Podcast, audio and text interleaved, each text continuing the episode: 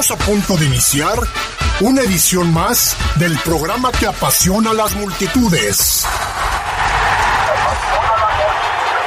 El deporte más popular, el fútbol. Aquí comienza su programa El poder del fútbol. No te quedes fuera de lugar. Intégrate en nuestras redes y participa. El poder del fútbol. Vamos.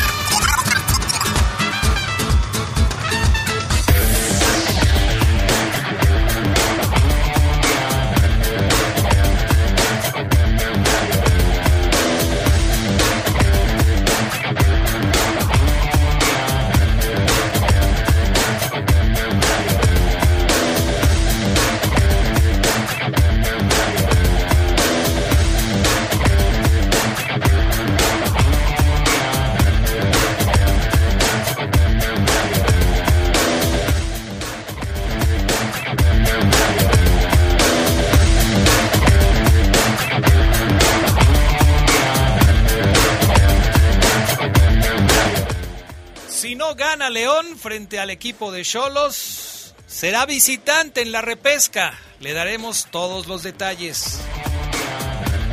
México se alista para enfrentar al equipo de Colombia mañana en el segundo juego de la fecha FIFA. Están confirmados los equipos que van a jugar el Final Four dentro de la Liga de las Naciones de Europa. Esto y mucho más tendremos para ustedes esta noche en el poder del fútbol a través de la poderosa RP.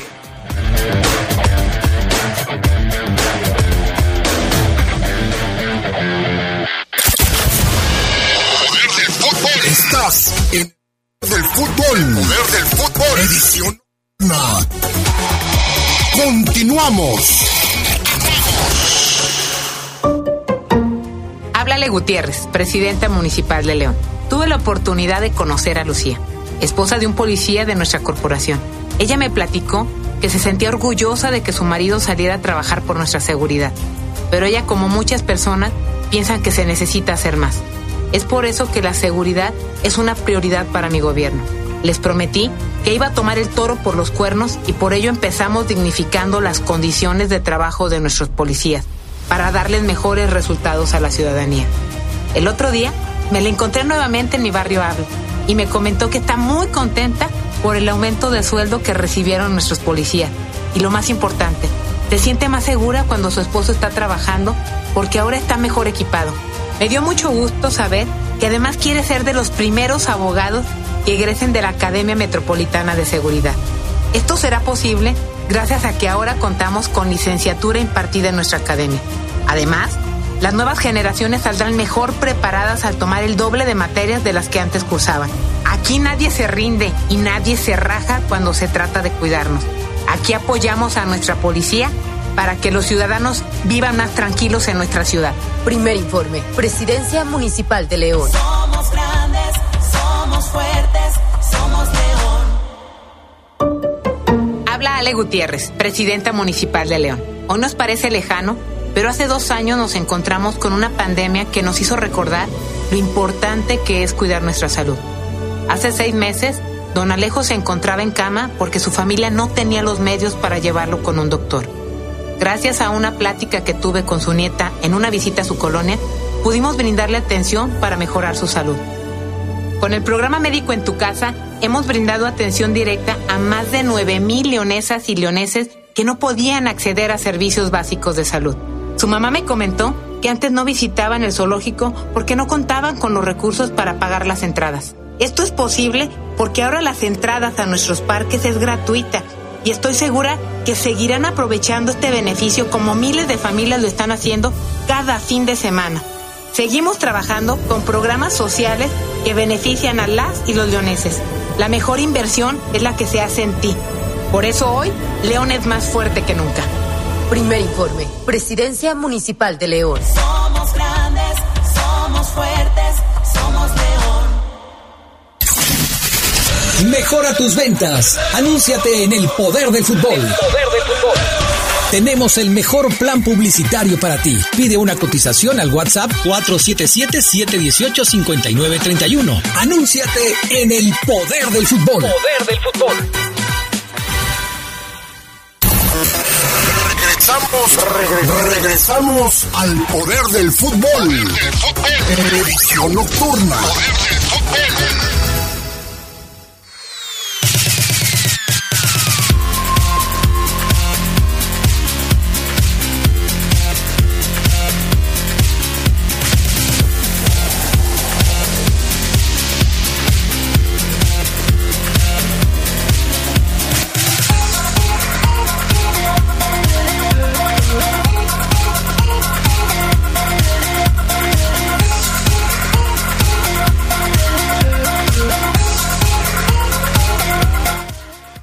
amigos, amigas? ¿Cómo están? Muy buenas noches, bienvenidos al Poder del Fútbol, edición nocturna en este lunes 26 de septiembre del 2022. Qué bueno que nos acompañan, ya estamos listos para arrancar esta noche.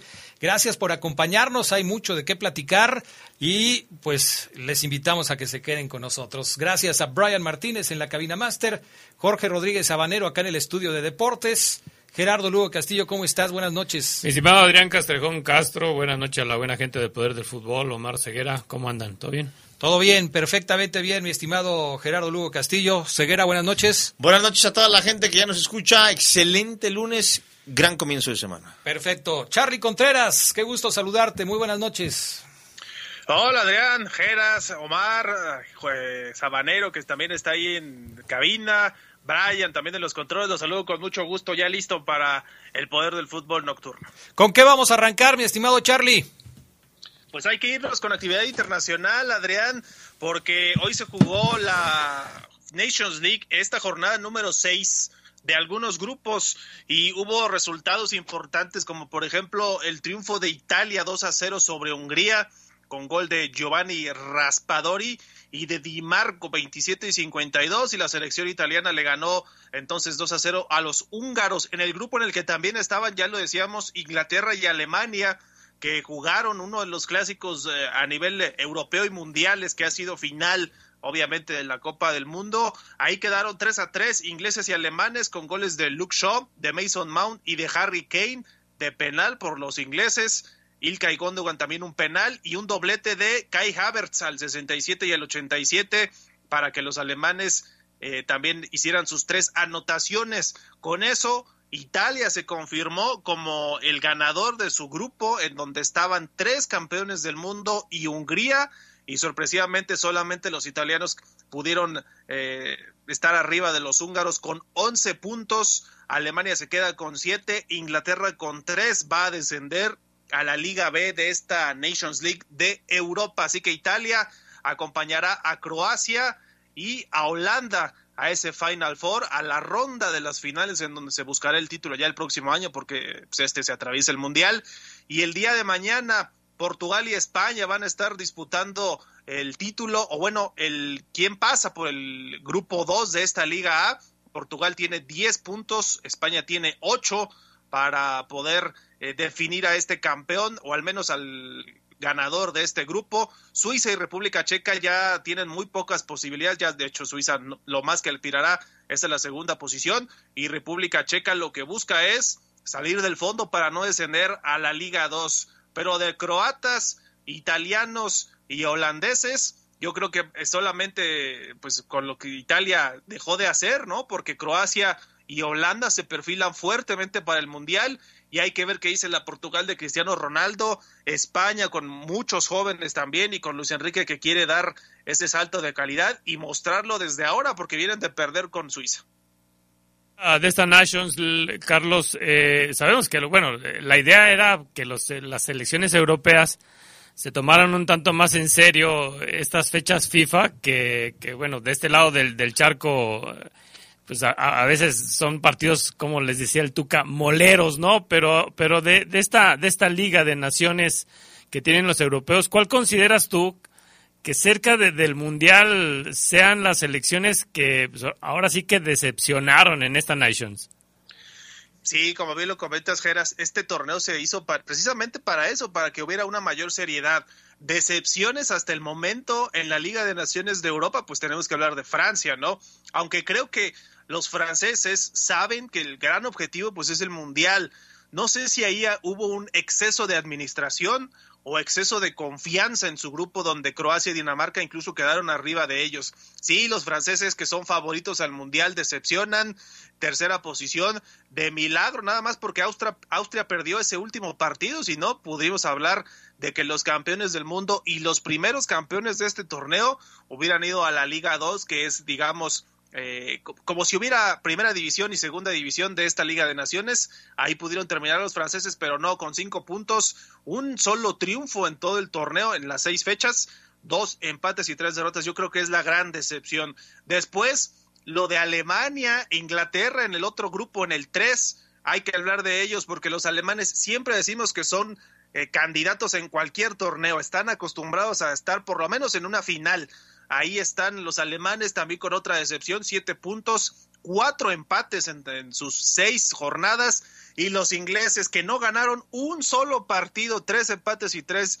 derrotas. Seguramente en el Copa del Mundo tendremos que ver otra versión de ambas selecciones. Alemania porque viene de decepcionar en Rusia y los ingleses porque fueron finalistas de esta Copa de Europa. Todo lo contrario a Italia, ¿no? Que ganó la Copa de, Europa y aquí pues se pusieron las pilas porque quedaron fuera del mundial. Y no pues serían las tres grandes decepciones hablando de los candidatos ahora en el mundial Geras. No sé si podríamos agregar por ahí a Bélgica. Bélgica que no termina de dar ese estirón. Es un equipo muy competitivo de mucho nivel pero que ahora se queda en la segunda posición debajo de Holanda en el otro grupo de la Liga A de la Liga de Naciones. ¿Será, será una realidad, Charlie, el, lo que veremos, lo que nos deja la, Nations League europea a lo que vamos a ver en el Mundial? O la verdad es que mejor ni nos hacemos ilusiones porque nuestro primer rival es Polonia y bueno, ganó, ¿no? Polonia. bueno, en relación a México, creo que nos deja ciertas esperanzas, Geras. Creo que tampoco Polonia tuvo su mejor nivel en esta Liga de Naciones. Hay por ahí una ventana, una rendija que se asoma para México en ese primer partido, que si ya nos trasladamos a ese escenario mundialista, yo creo que el primer partido va a ser clave para México, ¿eh? no contra Argentina, no contra Arabia, si le gana a Polonia, tiene medio boleto a la siguiente ronda, al cuarto partido por lo menos. Y sí, creo que no vimos, no vimos a la mejor Polonia, aunque tampoco le tocó un grupo tan accesible. Estaba Holanda, estaba Bélgica, una Gales que si bien no ganó, nos había demostrado en la clasificación a Qatar que es una selección de mucho peligro. Y sí, de, los otras, de las otras selecciones, yo creo que veía un comentario de Pepe del Bosque, que es uno de estos eh, periodistas eh, que siguen mucho el fútbol internacional, donde nos decía que hay las siempre ganan los mismos en los mundiales, ¿no? Pero hay otras grandes historias que también podemos seguir. El caso de Croacia, por ejemplo, hace cuatro años, en el 98, la Turquía de 2002, que fue tercer lugar, esa Turquía que muy poca gente daba algo, Bulgaria en el 94, por ahí podría meterse alguna de estas selecciones, ya sea Croacia, Dinamarca no pasó al Final Four, pero tiene un muy buen equipo también.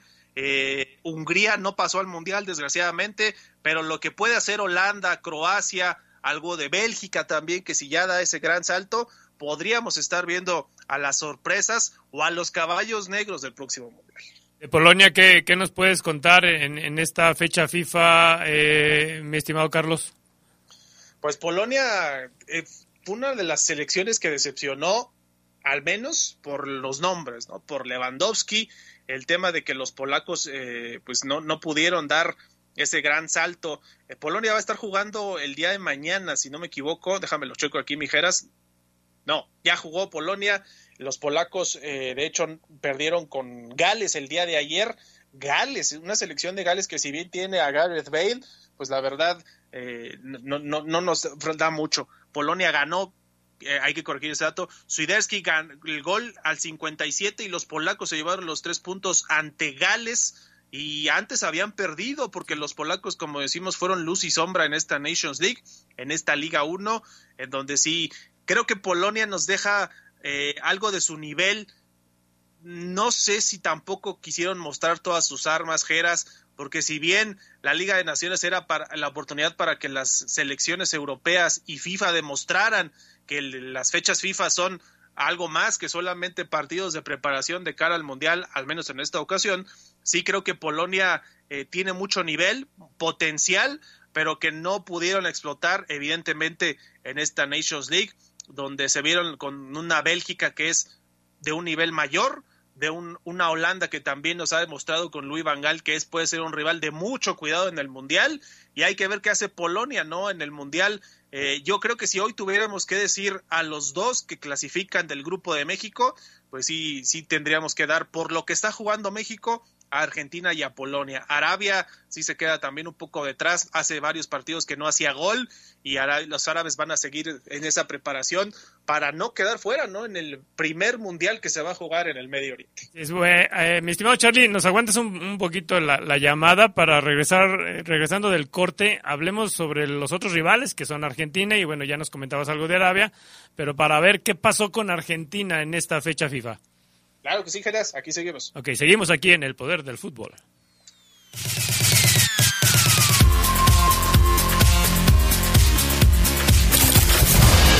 Poder del fútbol. Estás en el poder del fútbol. Poder del fútbol. Edición nocturna. Continuamos. Ser verde no es estar a la moda como muchos piensan. Hoy, ser verde está siendo un estilo de vida para miles de personas. Porque a ti como a nosotros nos preocupa el cambio climático, el cuidado del agua, de los bosques y el bienestar animal. Y aunque nos sigan criticando, seguiremos trabajando. Porque hasta ahora el 90% de las propuestas medioambientales y por los animales son del verde. Es momento de gritar fuerte y con mucho orgullo. Yo quiero un México más verde. Partido Verde. Mafioso. Narco cocinero, buchona, dealer, mula.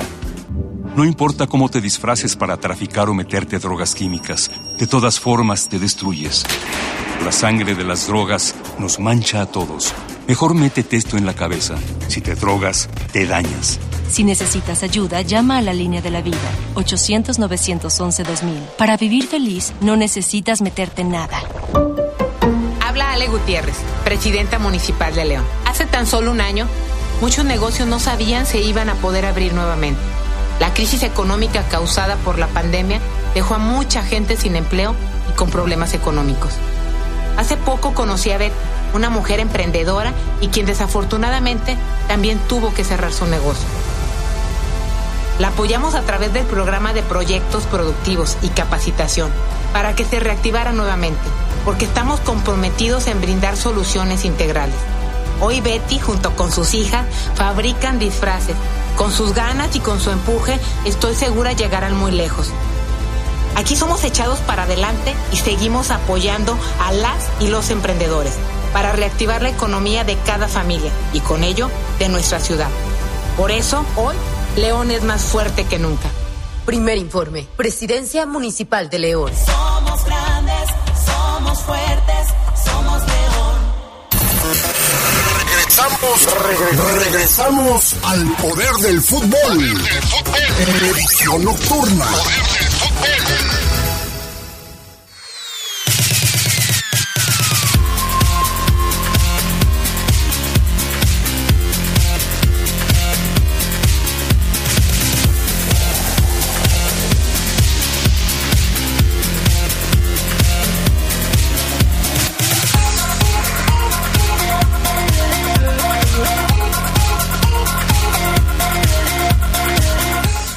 Bueno, pues ya regresamos con más del poder del fútbol. Recuerden eh, nuestro WhatsApp para que se pongan en contacto con nosotros, 477-718-5931. ¿Qué más tenemos, mi estimado Charlie Contreras? Lo que nos preguntaba Geras, Adrián, Omar o Ceguera también, eh, el tema de los rivales de México, ¿cómo le ha ido, por ejemplo, a la selección de Argentina? Bueno, Argentina, también lo comentábamos en la tarde, viene de ganar 3 a 0 a Honduras. Eh, criticamos mucho el tema de por qué Argentina juega con Honduras si el fútbol hondureño, pues evidentemente no se parece al mexicano. Creo que ahí hay un error eh, en cuanto a la concepción, a la idea, pero bueno, Argentina jugó contra los Catrachos y los goleó 3 a 0, doblete de Messi, otro de Lautaro Martínez, y con eso llegaron a 34 partidos sin perder. 34 es una marca que evidentemente tiene a Argentina como uno de los favoritos. La selección después de Brasil, de las americanas como las grandes favoritas al Mundial de Qatar 2022. Y Argentina va a estar jugando el día de mañana contra Jamaica, otro rival del área que tampoco se parece nada a México. Jamaica, hasta yo diría que tiene un juego mucho más rápido que México, ya en cuestión de calidad o de técnica, pues es otra cosa, pero sí, tampoco se parece. Mañana a las 7 de la tarde estarán jugando los argentinos buscando su victoria número o su partido número 35 sin perder de manera consecutiva. Y el otro rival de México, pues es Arabia Saudita. Arabia que tenía hasta antes de este partido, empató 0 a 0 con Ecuador el pasado viernes. Mañana va a jugar contra los Estados Unidos, un partido que en geopolítica pues es bastante interesante, pero creo que en cuanto a nivel deportivo no lo es tanto. Con el partido de Ecuador llegaron a tres partidos sin anotar. No le hicieron gol a Colombia, perdieron 1 por 0. Colombia que rival, será rival mañana de México. Lo de Venezuela, perdieron 1-0 también con Venezuela, que es una de las selecciones más débiles de Sudamérica. Y ayer empataron con Ecuador sin goles. Su último partido anotando fue el 1-0 contra Australia de las eliminatorias todavía de la Copa del Mundo el 29 de marzo. Aunque no juegan tanto, ya su, de hecho, ellos van a tener un vaivén más eh, apretado que el de México, porque después de Estados Unidos tendrán uno, dos, tres, cuatro, cinco partidos más, uno por definirse contra Honduras antes de su debut mundialista contra Argentina.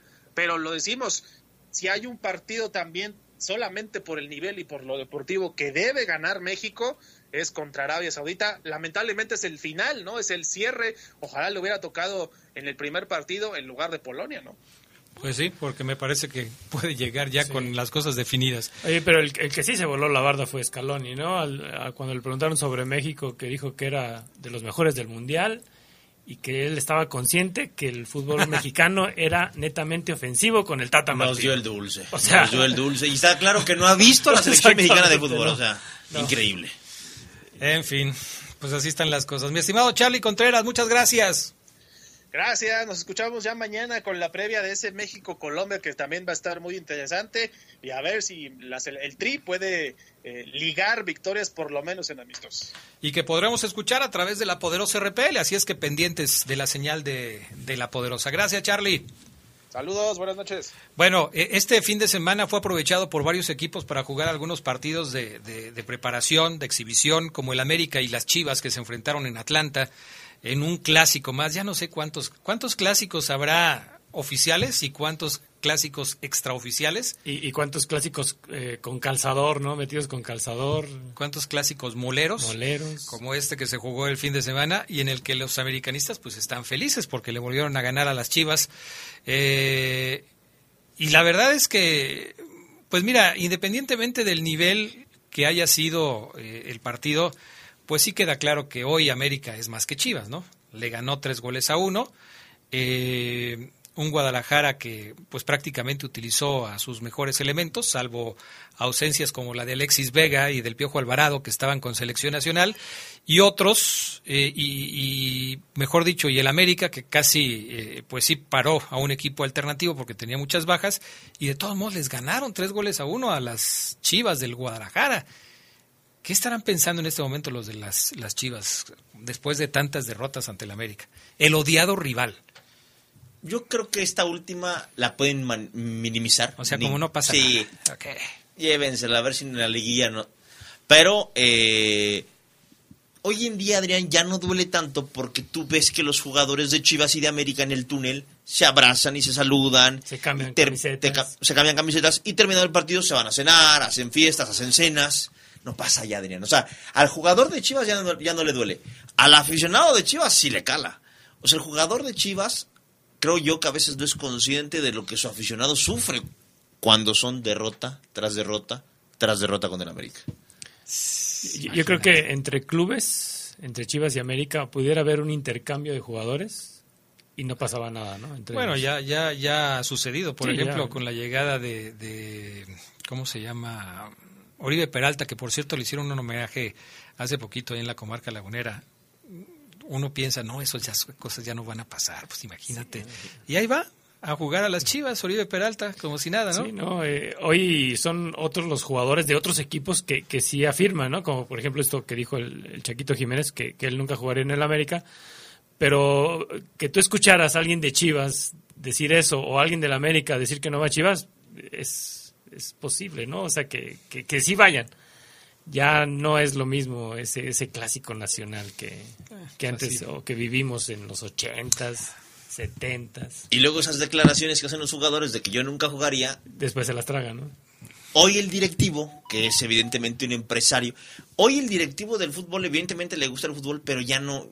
Lo platicaba yo con gente que es dueña de equipos de segunda y tercera división, Adrián Geras, este, empresarios locales este, y de la región de aquí del, del centro del país, y ellos te dicen, Adrián, a veces ni nos gusta el fútbol, a veces ni vemos el partido, lo vemos como un negocio, como un business. Entonces es Pero es un negocio, un equipo de segundo o de tercera. a futuro. Es lo que yo, yo justo eso pregunté. Dije, pero es que, oye, a ver, ¿cuánto cuesta la, la- la renta de la franquicia? Ujú, Eh, cien- cien mil pesos al mes. O Los a- viáticos, es, eh. los viajes. O sea, son, te gastas, ellos casi se gastan un millón de pesos, Adrián, por torneo en tercera división o en segunda división, imagínate. ¿Y por qué? ¿Dónde está tu, tu ganancia? Es que la, la ganancia es, amortiguas un poco con ciertos patrocinadores y el gobierno te apoya, terminas gastando a lo mejor tú de tu dinero la mitad, porque estás aspirando a que esa franquicia te dé jugadores buenos que tú puedas vender, uno o dos, con lo cual recuperas, o haciendas, tu franquicia suba de, de- de valor y vendas. Pero, pero, pero incluso más que el negocio de, de la franquicia, el negocio es de los jugadores. Así o sea, es. Tú le tiras a vender jugadores, no a, ven- no a tener Así un es. equipo exitoso. Así es.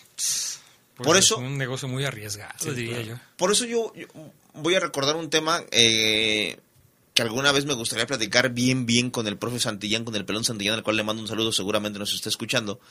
Eh, porque yo me acuerdo mucho hace años, hace más de 10 años, cuando Cándido Ramírez y esa generación de futbolistas, generación 97, profe, se llamaba. Una generación muy buena de jugadores de la cual varios, de la cual varios llegaron al, al fútbol profesional. El, el- el referente era Cándido Ramírez, jugador que le pedían a ese equipo para jugar que acá con ECA, que préstamelo para jugar acá. Y lo cuidaron mucho, lo llevaron, lo llevaron, lo llevaron, lo llevaron. Pero de repente llegó Santos y Se lo digo. Fue, ¿No fue en la época de Goicoechea o cómo se llamaba el Necochea? O, Sí, creo que sí. Santos, cuando... Sí, ¿no? Entonces, en, en ese sentido, ese proyecto, como dice Geras, de formar jugadores, yo en ese momento yo entendí que o, les vieron la cara, o, los chamaquearon, o algo pasó, porque ya no fue negocio. Y, sí sé, por ejemplo, que el profe Santillán y toda la gente de esa generación quedó muy tocada por el tema Cándido Ramírez. Entonces, sí es muy interesante ese tema, Adrián, porque es el, hoy directivo del, de, inclusive hasta de primera división, ¿qué tanto se apasiona por su equipo? Vergara, Junior, en- en- estaba con, con el el, Canelo. Canelo. ¿Qué tanto le apasionan sus chivas, en realidad? No, y menos él. O sea, él entró ahí como, bueno, pues si no hay otro, me Le- pongo le- yo, ¿no? Le, le cayó el pollito, Pues ¿no? sí, En- o sea, en su corralito. sí. Como que dijo, ¿qué no hay otro que se pueda poner aquí? Pues no, tienes que entrarle tú. Ah, caray, bueno, pues Mira, vamos. yo no, yo he visto que a Chucho le gusta el fútbol y que poco a poco se ha apasionado más. cuando- Yo creo que Chucho, no sé si ya le va a Leone, todavía no me atrevería a asegurarlo, porque él, él evidentemente es... Uy, Oseguera, tienes Sí, que... así es. Esa es una fuerte declaración. Así es. No Oseguera. sé si hoy Chucho Martínez ya le va a León, que yo quiero pensar que a lo mejor va a decir que sí entre los medios, pero a lo mejor en, en su recámara... Tiene un cuadro del Pachuca. Así es, quizás. La sábana tiene el escudo de Pachuca. Chucho, no lo sé, Cálmate. Chucho. Pero, por ejemplo, y sé que le encanta el fútbol. O sea, a Chucho sí sé que le, que le, que le Sí, apasiona. claro, fue que- jugador, ¿no? Así es. Y que cuando pierde, mal. Pero yo al, al directivo, no sé ustedes, al directivo más apasionado que me ha tocado a mí ver aquí en corto, don Toño García.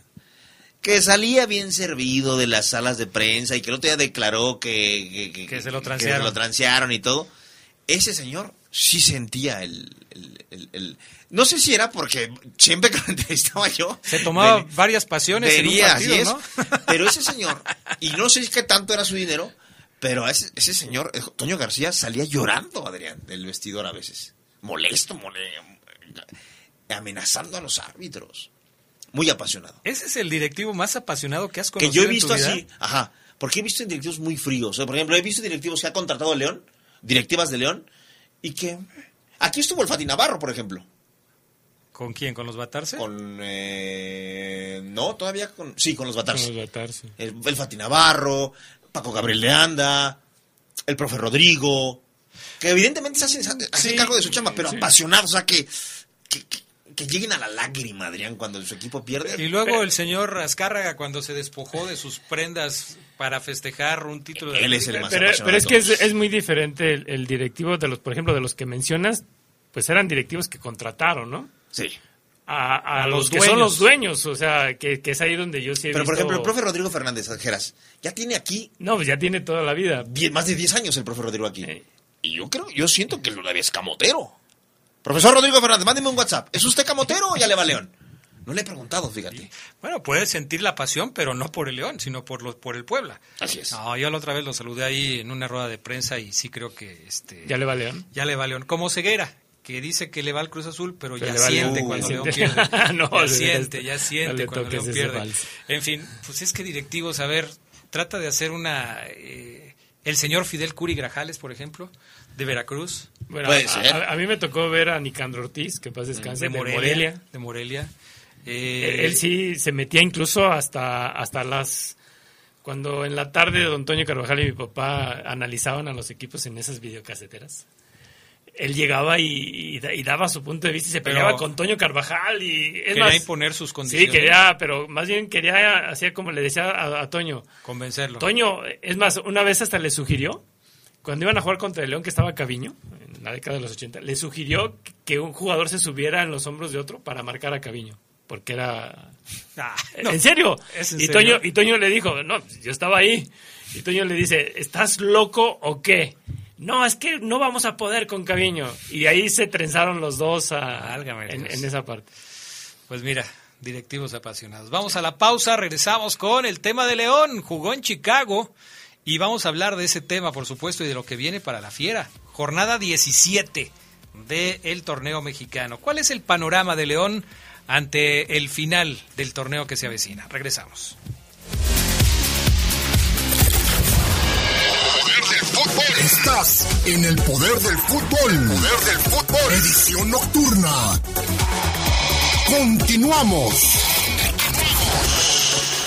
Las y los diputados aprobamos que proceda la prisión preventiva oficiosa para casos de feminicidio y feminicidio en grado de tentativa, para que quienes cometan estos delitos no accedan a libertad condicionada o anticipada ni la sustitución de la pena, que será de 40 a 60 años de cárcel. Legislamos para que ningún agresor goce de impunidad y las víctimas y sus familias accedan a la reparación del daño. Cámara de Diputados, Legislatura de la Paridad, la Inclusión y la Diversidad.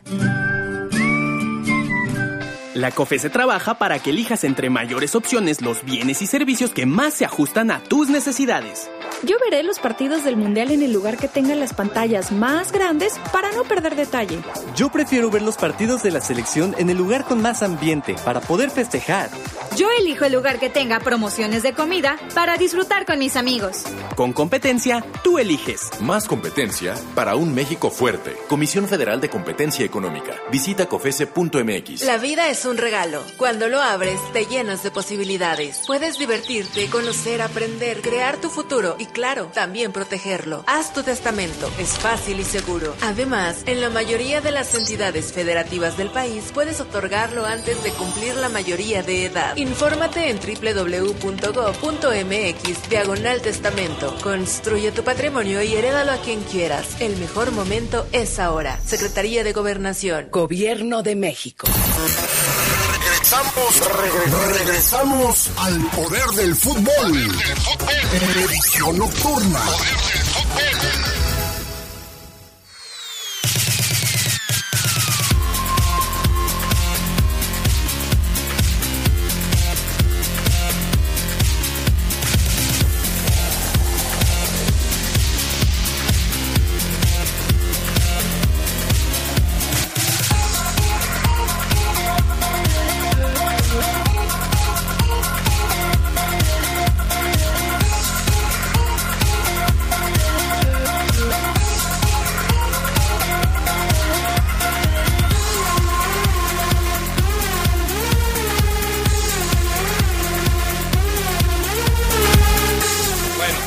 estamos de regreso con más del eh, Poder del Fútbol, edición nocturna a través de la poderosa RPL. Gracias a toda la gente que ya se comunica con nosotros. Eh, tengo por acá mensaje que dice buenas noches, eh, Poder del Fútbol, edición nocturna de los lunes. Bendecida semana laboral para todos ustedes. Adrián León tiene la obligación de ganar este domingo para cerrar dignamente y asegurar que reciba el repechaje. Saludos de Arturo Ramírez de la calle Progreso de la zona centro. Y si te dijéramos que ni siquiera ganando lo asegura, ¿eh? Ahí que, ahorita vamos a platicar del tema. Eh, gracias, Adrián, ya te escuché. Eh, buenas noches. ¿Vas a, al, partido de mañana de la selección? Sí, mi estimado Lalito. Y quería que le saludáramos al, al Charlie Contreras. Ya, le saludamos al Charlie Contreras. Eh, Acron ya mandan besos en la boca para los tres. Yo paso. Yo también. No sé si Oseguera se lo quiera recibir, pero pues tú sabrás, mi estimado Oseguera. Yo sí, ¿cómo va? Va. Vámonos. Perfecto, bueno. Aquí tengo uno, Adrián, mira, fíjate. A ver. Está, está chequeado, ¿eh? ¿Está qué? Checado. De los placeres sin pecar, el más dulce es escuchar. Talento, disciplina, tenacidad, esfuerzo, respeto, compromiso, esto y muchos, pero muchos adjetivos más identifican al poder del fútbol. Fuerte abrazo, bendiciones. Su siempre amigo, Eder Rendón. Ay, jales. Oye, ¿no es el que hacía la palabra cantar? Me lo imaginé así con, Eh, con la, la capa larga y luego así. Como luego- Alejandro, Alejandro Suárez, ¿no? Saludos, mi estimado Temazo. Qué gusto de escucharte. ¿Ya tenía, nos tenía castigados? ¿Nos tenía vetados el Temazo o qué? Él tenía mucho trabajo, sí. Nos- pero sí nos tenía vetados. Sí, nos rato. tenía vetados, sí, ¿verdad? Oye, un, un saludo a mi hermana Marisol por sus 57 años. Ayer cumplió años. 57 No, años. bueno, parece de 57. Híjole. Conste que yo no lo dije. Porque luego cuando me vea me va a decir hasta que te vi Hasta la que te vi la cara. Esa no se la perdonas, ¿verdad? No, no, no, no es que no se la perdones, no, o sea, la tengo grabadísima. Saludos Marisol, felicidades, ¿eh? Oye, entonces, ¿en tu casa esta semana también es de cumpleaños? Eh, sí, porque el, el jueves también el gatito Lugo. El gatito Lugo, ¿cómo sigue el gatito Lugo? Eh, ya, ya mejor, bueno. ya, ya mejor. Me da gusto. Saludos a eh, don José Luis Lugo, el famoso gatito Lugo. Felicidades.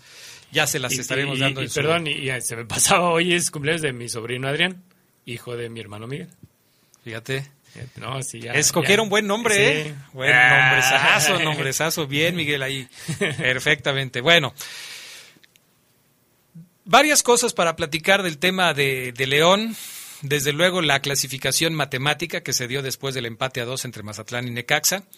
Las palabras de Paiva, hablando después de ese resultado, que yo insisto, fue, más que nada, mm, pues un tema que, se tocó porque la liga publicó eh, ya bienvenidos a la fase final. Y entonces, pues hay que entrarle al tema, ¿no? Nada más.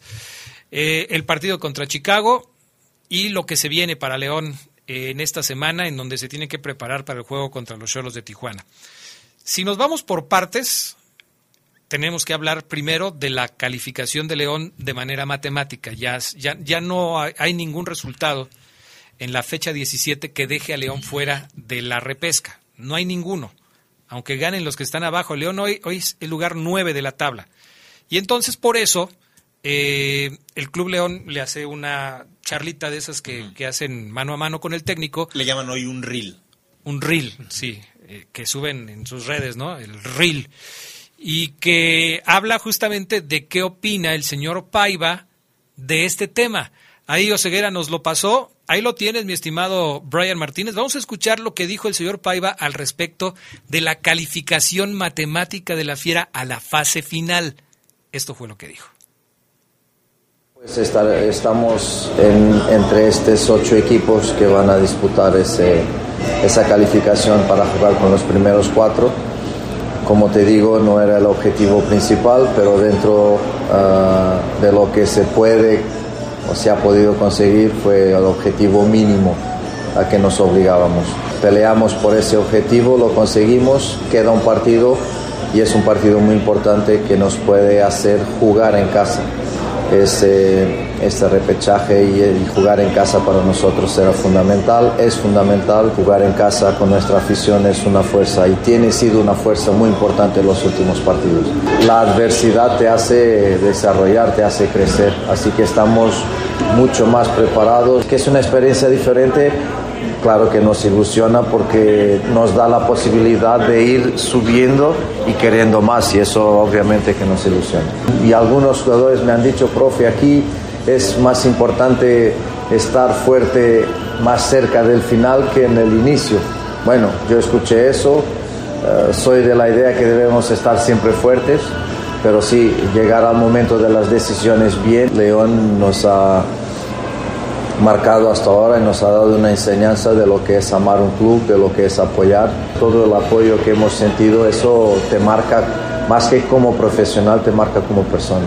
Así que una familia muy grande. Al, al fin y al cabo, este club es muy grande, pero al fin y al cabo todos estamos juntos y lo sentimos como una familia. Es un orgullo tremendo, enorme, enorme. Ahí deja entrever que tiene una familia. O sea, que su vestidor está Es- compacto. está bien. Está bien. Es lo que dice él, ¿no? Él dice, destaca la importancia de obviamente jugar en, en casa. No es fácil, ¿eh? No es fácil. O sea, no es de que León le gane a Tijuana y ya. No. No, necesita que los, in- los involucrados tampoco ganen. Chivas y Ne- Puebla. Necesita que, que Gallos golea a Toluca, Así es. que el América derrote a Puebla y que Cruz Azul derrote a Chivas. Pero incluso se puede dar sin que dos de esas tres supuestos se den con uno. Con uno. Con uno. Este, por ejemplo, Toluca tiene una diferencia de más cuatro, León tiene una diferencia de menos tres. Ahí el asunto es que si León le gana al, eh, a, a los Cholos de Tijuana y Toluca pierde, se van a emparejar más la diferencia de goles, pero no creo que vayan a alcanzar a ser iguales. Y Toluca va a quedar arriba de León. Toluca Aunque- tiene una diferencia de uno. Ah, de uno, De pues. uno. Yo por eso sacaba cuatro goles, ahí me equivoqué. Pues Tiene sí. una diferencia de uno y, Suponga- y León tiene de menos tres. Supongamos que el Toluca pierde 3-0. León menos cuatro. Menos cuatro. O sea, eh, Sí. son cinco goles. O sea, supongamos que León, Toluca pierde 3-0, León gana 3-0, León supera a Toluca por diferencia de goles. No. Sí, sí. No. si Toluca si pierde Toluca- 3-0, se va. ¿Con cuántos queda? Con menos dos. Menos 2. Si León gana 3-0, menos 1. Y con 24 puntos. Ok. O sea, ahí, por Sí. eso te digo, evidentemente bien lo dices tú. Si no se da uno de los tres, León sube un lugar. Sube un lugar. Pero aquí el tema es a ver cuál vemos más factible, Adrián Geras, amigos del Poder del Fútbol, porque Tigres da y lo baja del quinto, eso, está- eso es seguro. Sí, eso ya no se va a cambiar. De los, de los partidos que se vienen en la última jornada, Toluca recibe a Querétaro. Debe Toluca va a ganar, seguramente. Pienso lo mismo. Bueno, lo vamos, a, vamos a suponer que no gana, pero no pierde. Y ya, en, la- en la- en el empate, adiós. Puebla recibe al América. Complicado para Puebla. Yo creo que ese es el resultado que León quiere y espera que se le dé. Porque las Chivas van contra Cruz Azul. Y ahí yo sí lo, pongo- lo veo como, ah, ese sí no sé. O sea, yo creo que el partido... ¿Por qué no sabes? ¿Por qué es Cruz Azul o qué? Sí, porque es Cruz Azul. Y Chivas no anda bien, Adrián. Y siento que Cruz Azul le puede ganar a, a- a Chivas. Yo apostaría El hoy... partido es en Guadalajara. No, No, es, es en el Azteca. es en el Azteca. Yo apostaría, pero a- algunos de Chivas no me han pagado. Así que afición de Chivas no me han pagado, entonces no puedo apostar. ¿Y los de Cruz Azul ya te pagaron? Los, de del León, contra Cruz Azul. están por pagarme. Ah, ¿Verdad. Ismael? ¿Verdad? No te, han pagado, Ceguera, no mientas, por favor. A lo que voy es que yo siento que Cruz Azul sí le puede ganar a Chivas, Ajá. pero sí creo que a Puebla no le puede ganar a la América hoy. Entonces, yo siento que ese resultado es el que León dice, ese se nos tiene que dar y en automático vamos a casa. Pero, pero sí se necesita que León gane y que se dé Claro. ese resultado. Y además O sea, Tijuana- no es en automático Sí. con León ganándole a Cholos, No. no. Porque si gana Puebla y si gana Chivas y si empata o gana Toluca, León va a ser es, visitante en la es, repesca. aún, aún ganando. Ahora, Aún ganando. Tijuana viene a jugarse la vida. Si Tijuana gana, se puede meter como noveno, perdón, como doceavo. Se mete como doceavo Tijuana. Pero de- también necesita combinación de resultados, que San Luis no gane Así es. y todo. todo. Y también si León pierde y se combinan los resultados, León se puede ir hasta el 12. O sea, en las probabilidades, León puede ser sexto, pero también puede caer hasta el 12. En un peor escenario, así de esos escenarios de plano nefastos, eso puede pasar. Si queda 12, es muy probable que le toque Tigres. Uy, pensé que te ibas a, pensé que te ibas a endeudar con otras pizzas. Pensé que ibas a decirlo, Adrián. Si León No, queda, no, se traigo no. pizzas. Otra es, vez. es que No, es, no, no. es que seguramente va a ser porque Toluca tiene 24, es el que lo puede alcanzar, pero Tigres tiene una diferencia de más 7, Toluca más 1, o sea, Sí, por eso. Si, si León llegara a ser 12, le tocaría Sí, Tigres. en la repesca Tigres, en Tigres. Monterrey. Sí. ¿Le volvería a ganar a Tigres? Yo no lo creo. Yo no lo creo. O sea, esos, esos resultados se dan una vez allá de vez en cuando. ¿Qué, qué, qué? Ay, ay, déjame ver porque Charlie iba a poner la, la pregunta justamente acerca de ese tema.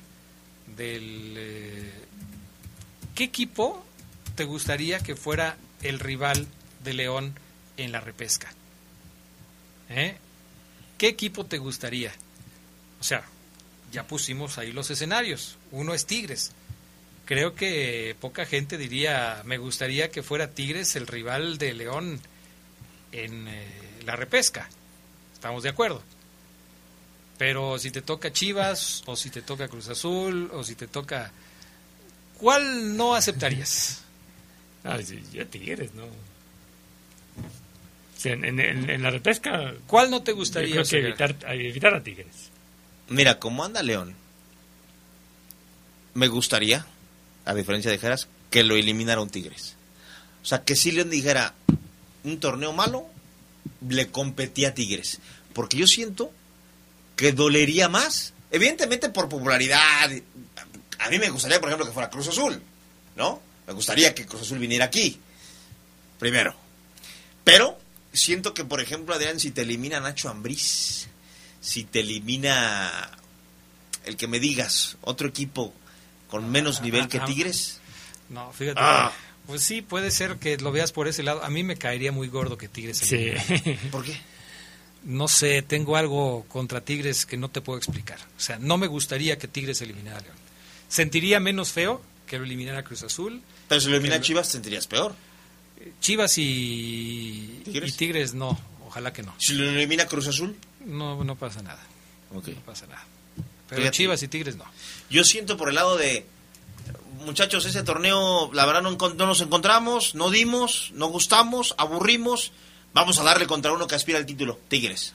A Ay, por favor, no, no. No, Ceguera, deja la filosofía ese, para otro- sería, para otro sería día. ser un falso mártir. o sea, sí, o sea, péguenme, Péguenme, aquí. Levántate, tapete. O sea, Apúntale, apúntale al corazón. No, Ceguera. Es más, yo me pongo la pistola No, en la frente. Yo ¿no? le jalo yo le. No, Ceguera, no. No, Aquí. En medio. La aquí. Vamos a pausa, regresamos enseguida.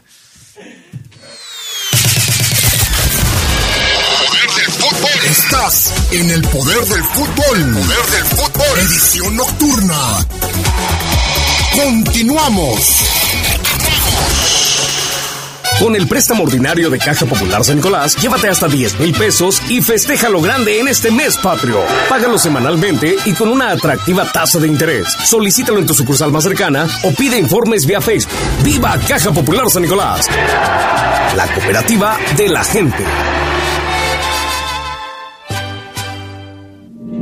Qatar 2022 se acerca peligrosamente y el equipo nacional tiene una nueva fecha FIFA en el camino. ¡Acá viene Lozano! ¡México el primero!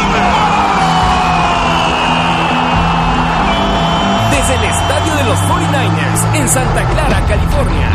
México contra Colombia. Martes 27 de septiembre. Vamos en punto de las 9 de la noche. Por W Radio. Somos, somos la voz del fútbol. Somos la voz de Qatar 2022. La poderosa RPL, somos la voz del Mundial.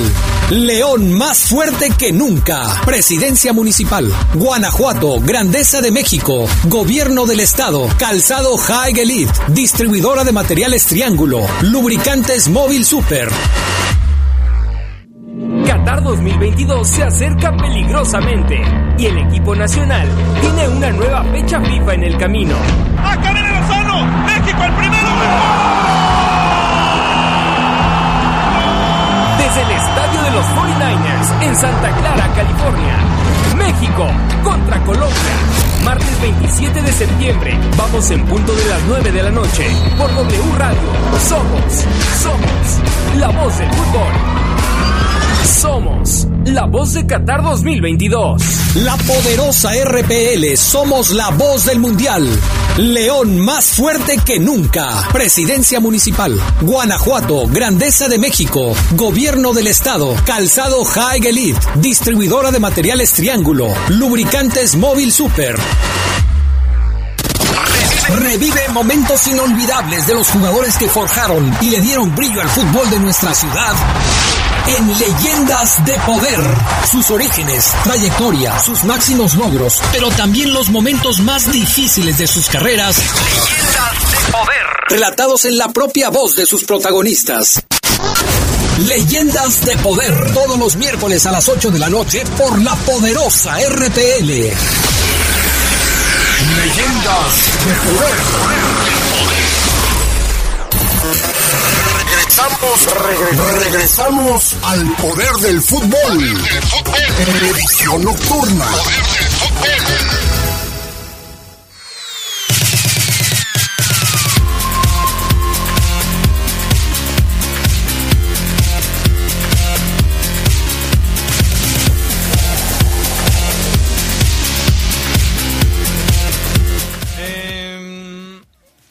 Leo mensajes de, fíjate que estaba aquí viendo la pregunta que subimos y la verdad es que, pues no, ahora fíjate que como que no, no han este, dado su punto de vista aquí los amigos, nada más hay uno que dice en el Facebook, Mario Estrada, el que sea, de todos modos vamos a ganar.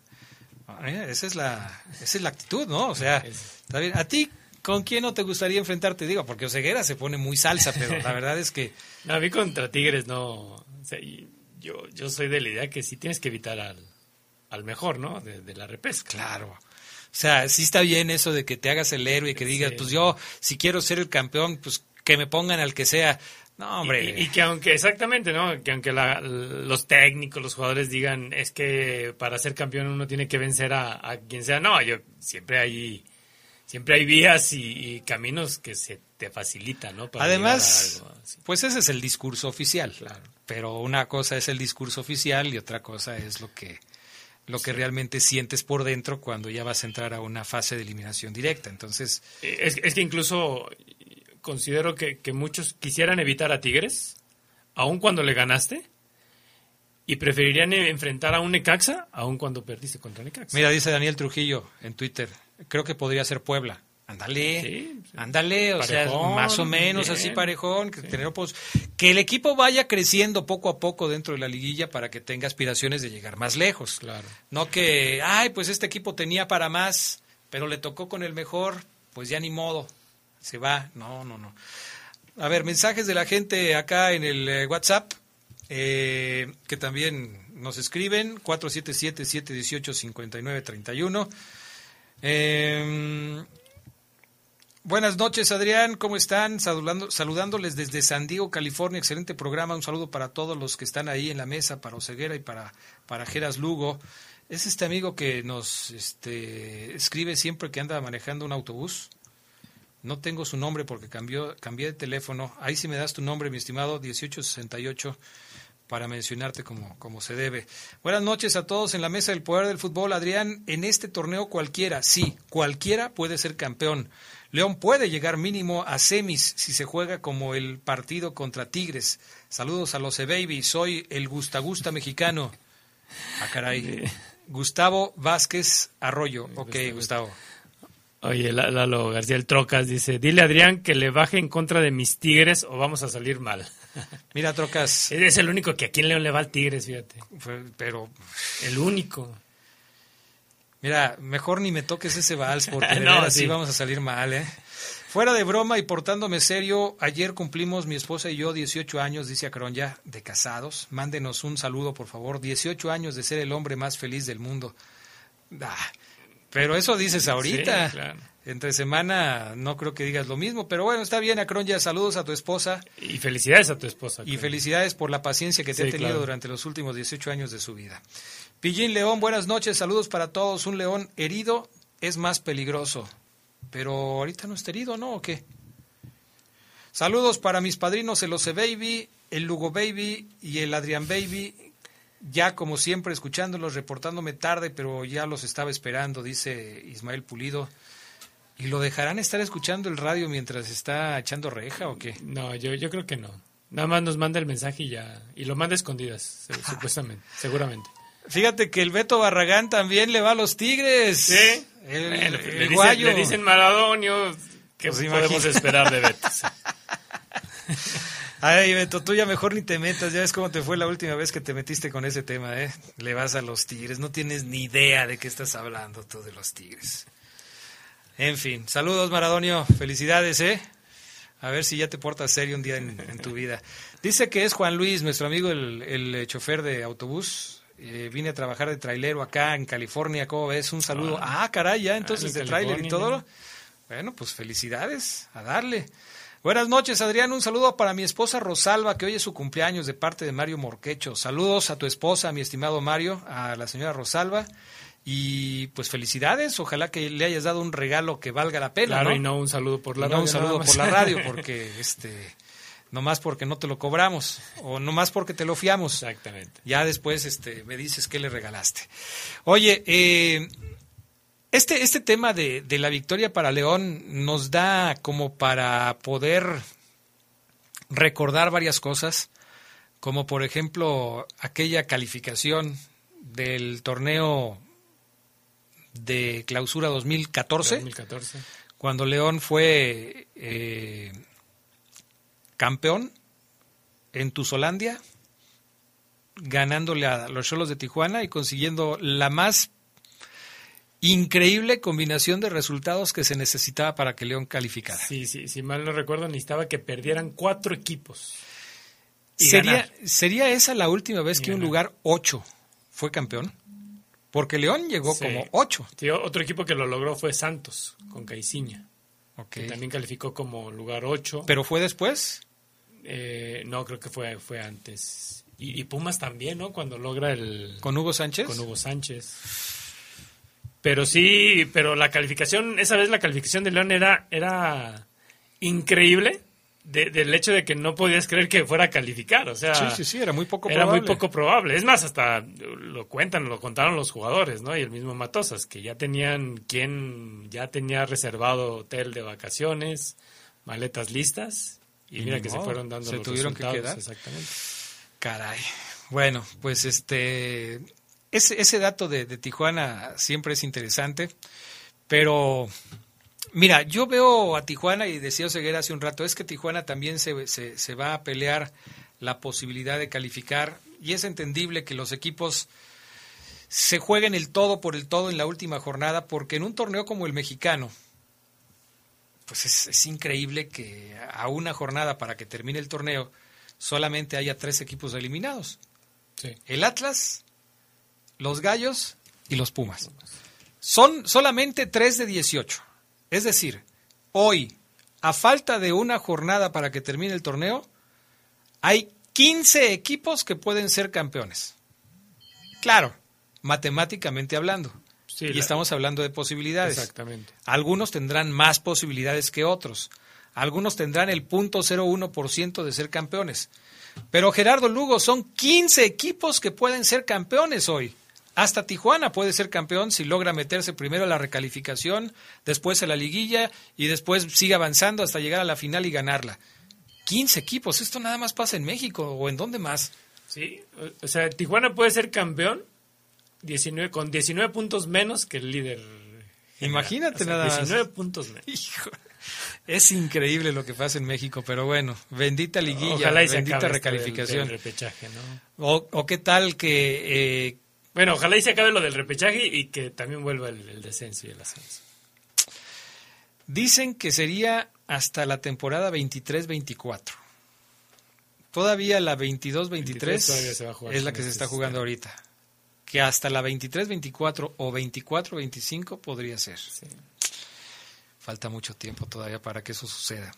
Mientras no se les ocurra hacer como octavos de final y que califiquen los primeros 16 de la tabla. de 18. ¿De 18? Híjole, imagínate nada más. No, no, no, no, no. Así ya nada más se quedarían fuera el Atlas y Va- los Gallos Van a decir, vamos a jugar octavos de final, pero lo que es 15, 16, 17, 18 van a jugar repesca. para, los dos últimos boletos. Para meterlos a todos y ser inclusivos y que todos tengan la chance de ser campeones, caray. Sí, y le van a nombrar Liga Premier. Sí, también de una vez. Vamos a la pausa, regresamos enseguida con más del poder del fútbol a través de la poderosa. Poder del fútbol. Estás en el poder del fútbol. Poder del fútbol. Edición nocturna. Continuamos. Con el préstamo ordinario de Caja Popular San Nicolás, llévate hasta 10 mil pesos y festeja lo grande en este mes patrio. Págalo semanalmente y con una atractiva tasa de interés. Solicítalo en tu sucursal más cercana o pide informes vía Facebook. ¡Viva Caja Popular San Nicolás! La cooperativa de la gente. Qatar 2022 se acerca peligrosamente y el equipo nacional tiene una nueva fecha FIFA en el camino. ¡Acá viene Lozano! ¡México el primero! El estadio de los 49ers en Santa Clara, California. México contra Colombia. Martes 27 de septiembre. Vamos en punto de las 9 de la noche. Por W Radio. Somos, somos la voz del fútbol. Somos la voz de Qatar 2022. La poderosa RPL, somos la voz del Mundial. León más fuerte que nunca. Presidencia Municipal. Guanajuato, Grandeza de México. Gobierno del Estado. Calzado High Elite. Distribuidora de materiales Triángulo. Lubricantes Móvil Super.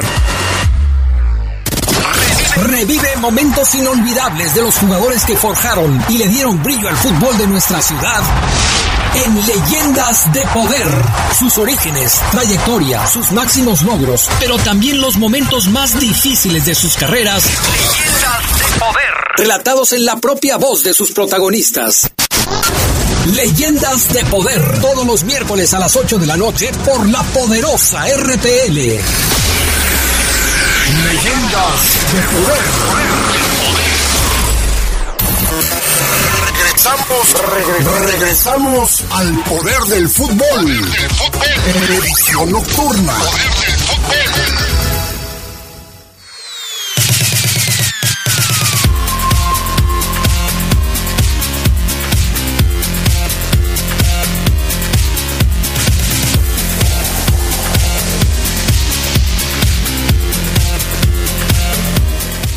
Bueno, pues ya estamos de regreso. Eh, a ver, déjame ver si se nos quedó algún saludito pendiente para entrar al tema de- del partido del sábado entre León y el Chicago Fire. Que por cierto, este anda muy mal el Chicago Fire allá en la Liga de los Estados Unidos, eh, pero bueno. Eh, ahí está la prueba que los estoy escuchando.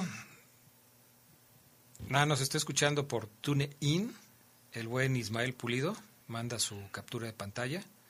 Perfecto, mi estimado Ismael. Que, que ayer andaba enojadísimo, ¿eh? ¿Por qué, oye? Porque no pudo llegar a tiempo a su trabajo por el cierre de vías que hubo en la ciudad. Ah, yo también estaba enojadísimo porque me iba a comer unos tacos. Y no, Y no pude, o sea, los tacos no llegaron. no se pusieron. No se pusieron. Buenas noches, como siempre, un gusto escuchar este maravilloso programa. Saludos a todos de parte de Liz. Gracias, Liz. Gracias, Saludos. Liz. Saludos. Ojalá que ya hayas hecho la tarea. ¿eh? sí. Buenas noches, Adrián. Soy Carlos Díaz. Me gustaría que León pasara como lugar 12, ganar el repechaje y ganarle a las Huilas de la, en la liguilla. Ah, pero es lo que te digo. O sea, pero qué necesidad. ¿Qué necesidad? O sea, ¿te gustaría? ¿Y qué tal que no? Buenas noches. Si me dieran a escoger en el repechaje sería contra Necaxa. Y después el que venga. Saludos. Y aquí escuchándolo, Luis Ortiz. En Necaxa, eh, Puebla, no sé, este, hasta Chivas jugando en el Chivas. Estadio León podría ser. Chivas jugando en el Pues Estadio sí. León. Chivas allá no. O igual Cruz Azul pudiera también. Cruz Azul también podría ser. En fin, pues ya veremos. Oye, partido de León contra Chicago.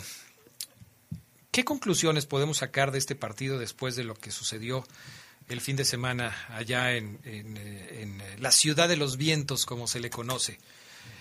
Porque hablábamos mucho de que el equipo de alguna manera eh, debería aprovechar este partido para pues sacar conclusiones. A mí me hubiera gustado que jugara la mayor cantidad de titulares posible. sobre todo pues para que se siguieran integrando y fueran agarrando mejor ritmo de juego y todo esto. Obviamente, pues el técnico piensa de otra manera y él utilizó el partido para darle minutos a jugadores que han tenido poca actividad. Y solamente había dos, Osvaldo Rodríguez e Iván Rodríguez, que eran los más, eh, los, los, jugadores que tenían más minutos en, eh, en el presente torneo. Jugó Celestín, jugó... Eh... ¿Te, paso la, la alineación? Sí, sí, sí. Aquí ya lo tenemos. Eh, jugó Alfonso Blanco, contestaba en, en, el tri. Jugó Celestín y jugó William Tecillo como centrales. Iván, este, Iván Rodríguez, Federico Martínez, Luis Montes, Elías Hernández, Javier Ibarra, Alfonso Alvarado, Osvaldo Rodríguez y Roberto Cervantes. Entonces, pues son jugadores, la mayoría de ellos, que no han tenido muchos minutos. El Plátano, Roberto Cervantes, Ibarra, el Ibarra, el portero. Este, la verdad es que así. Y después hubo cambios y se metieron a otros. Pero ¿por qué no jugar, por ejemplo, con Elías Hernández para darle más minutos a Elías? Sí, sí jugó, jugó, inició Elías Hernández. Ah, sí jugó. Eh, sí jugó Elías Hernández. De los que han estado así como que unos días y otros días no, Federico Martínez, Elías Hernández, eh, bueno, Luis Montes, que también ahí lo, lo, puso. De los que son, de los que han sido titulares, titulares, Iván Rodríguez, Osvaldo Rodríguez, prácticamente. Y bueno, Luis Montes, ¿no? Que entonces tendríamos que sacar como la principal conclusión que los 90 minutos al que más le deben haber servido es a Tecillo. Sí, a Tecillo, ¿no? Y, para mí, qué bueno que, que, que, le dio esos, esos minutos, porque también, hay que decirlo, Adrián, yo creo que de estos jugadores que utilizó y de los que a León le conviene recuperar, pues es él, William Tecillo. En, un, en una posición donde efectivamente le va a hacer mucha falta a León eh, más, más que en este partido contra Tijuana, que, que, yo considero que también le debe dar 90 minutos a Tecillo, eh, es, es, en el repechaje, ¿no? Ya tener un jugador con un Tecillo más recuperado futbolísticamente, pues, lógicamente es tener, tener más armas para poderte defender en un partido que se va a definir por quién anota más goles. Y es algo que León eh, así mejore ofensivamente en todos los partidos que, que, van en los 16 juegos que, que, ha tenido León en el torneo, siempre hemos hablado de una mal defensa. Pues eh, el problema es, eh, o sea, yo estaría de acuerdo contigo, pero tengo un problema, porque me parece que estarías quitando para poner a Tecillo a uno de los mejores ese es el dilema, del torneo. Ese es el dilema. Que es Belón. Que es Belón. O sea, Belón lo ha hecho muy bien. Me parece que a título personal, y si te pones a revisar de manera individual lo que ha hecho cada jugador, tendríamos que reconocer que Belón lo ha hecho muy bien. Y para que eh, Tecillo pueda jugar en la mejor posición o en la posición en donde mejor se desempeña, pues tendría que jugar en la posición de Belón. O ponerlo como central por derecha y dejar a Belón como central por izquierda, como ya se hizo en algún momento con eh, esas molestias que estaba sintiendo Barreiro. Ese es el problema que yo veo, fíjate. Pero Adrián, si ya Renato Paiva ha utilizado a, a Campbell a perfil cambiado, a Mena a perfil cambiado, a Byron lo utilizó a perfil cambiado, ¿por qué no jugar, por ejemplo, con Tecillo y con, y con Paul Belón? ¿Qué, ¿Qué, tanto pudiera implicar esa parte de, de que es que yo soy perfil izquierdo y de ahí no me muevo? Mm. Es más, hasta hemos visto en el León a, a, David Ramírez como lateral por izquierda. Sí, sí, no, bueno, es que no es que no se pueda, es que me parece que no es lo ideal. Y estamos buscando que se pueda hacer una alineación ideal. Ahora, una cosa es lo que nosotros consideremos sí, claro. que es una alineación ideal y otra cosa es lo que el técnico tenga entendido por su alineación ideal. Y eso es lo que va a ser a lo que va lo que va a marcar la diferencia. ¿Por qué es imp importante el partido contra Cholos? Pues lo hemos dicho, no solamente por el tema de, de, de los números y de que León tendrá la posibilidad de meterse eh, a la calificación eh, a través del repechaje jugando como local si se dan los resultados. A mí también me parece que es importante por esto, porque es la última oportunidad que va a tener el León antes de entrar a la, a la fase final del torneo de encontrar el mejor nivel futbolístico que sea capaz de tener en el torneo. Eh, si no lo consigue antes, en ese partido contra Cholos, ya va a ser muy difícil que lo consiga en plena repesca, ¿no? ¿O cómo lo ves? Sí, bueno, en el audio que escuchábamos, Paiva dice que, que los jugadores le manifestaron que en el fútbol mexicano lo más importante es llegar bien al final, como si fuera una decisión de, chavos, ya estamos en el final, ahora sí vamos a jugar bien, ¿no? Porque es importante hacerlo así. No sé, para mí el León no ha tenido eh, eh, eh, de una manera muy clara ese progreso hacia lo mejor. como equipos, por ejemplo, como Santos, como Pachuca, que, que, se ve que han acelerado, el mismo América, que bueno, mantiene una inercia muy constante hacia, hacia una mejoría. Eh, efectivamente, yo, yo siento que, que, León tiene la ventaja en esta última jornada de saber cuál va a ser el destino que le, que le depara, porque ya lo mencionamos en el bloque anterior, si Toluca, Puebla y Chivas consiguen un resultado positivo, pues el León va a tener que jugar para no caer más abajo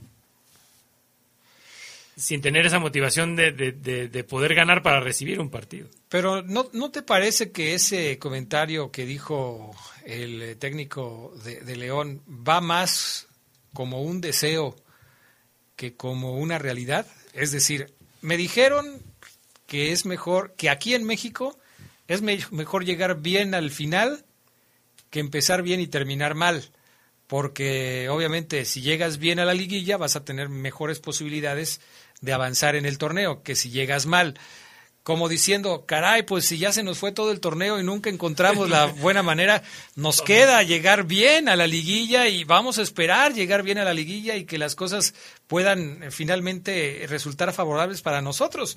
Yo lo veo así como, caray, pues ya, porque hay otra parte en, en el audio que escuchamos hace un rato, en donde dice, bueno, conseguimos lo mínimo de lo que podíamos conseguir ya nos metimos a través de la repesca.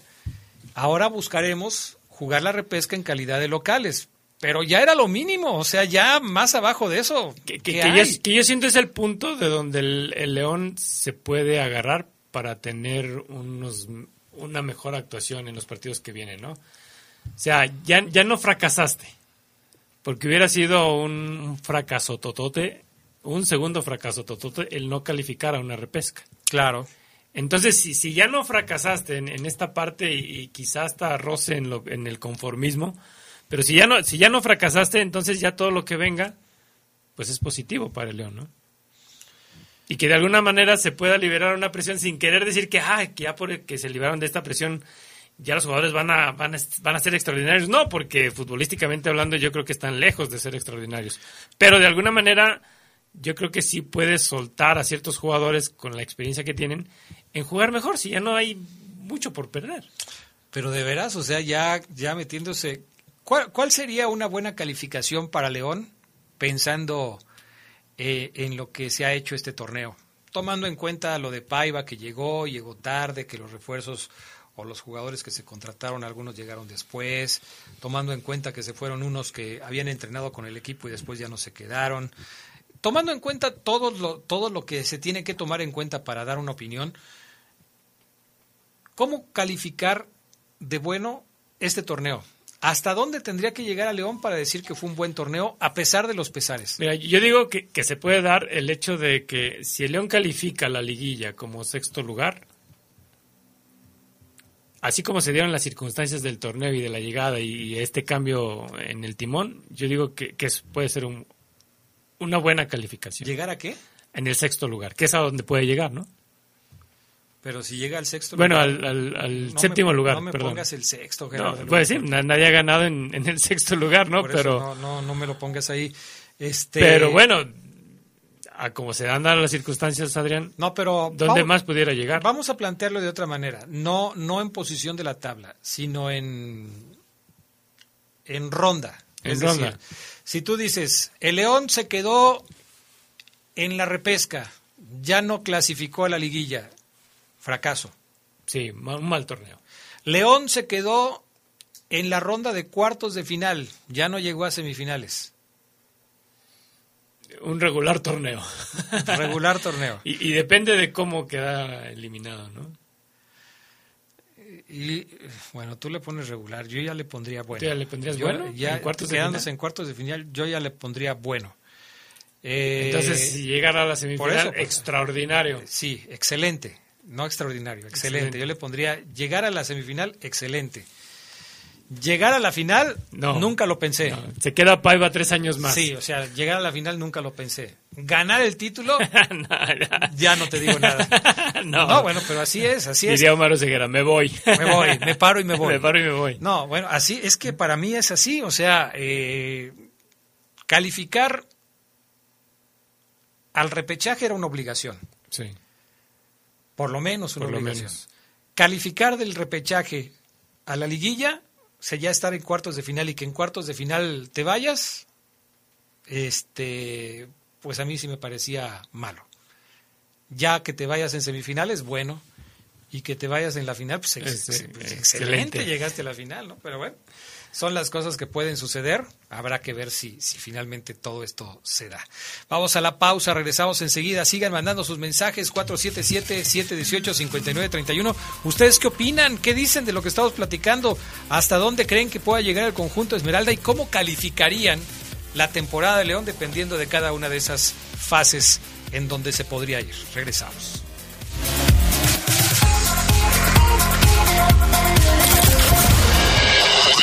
Estás en el poder del fútbol. Poder del fútbol. Edición nocturna.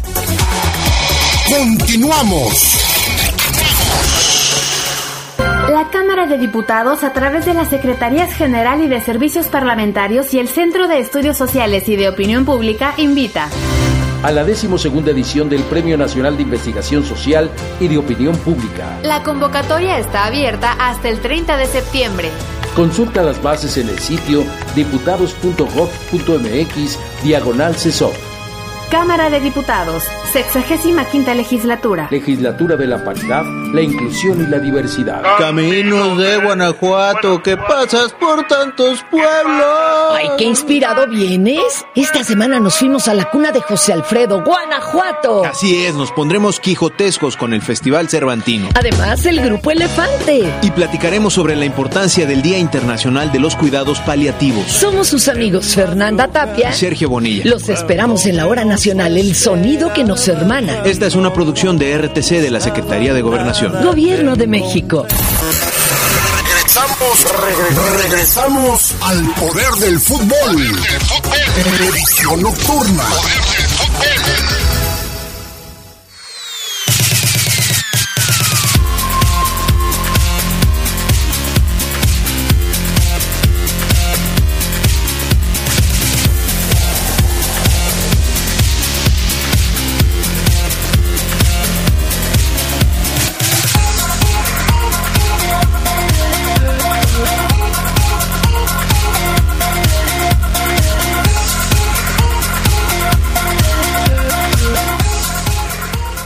Ya estamos de regreso con más del poder del fútbol a través de la poderosa. Dice Clemente Murillo.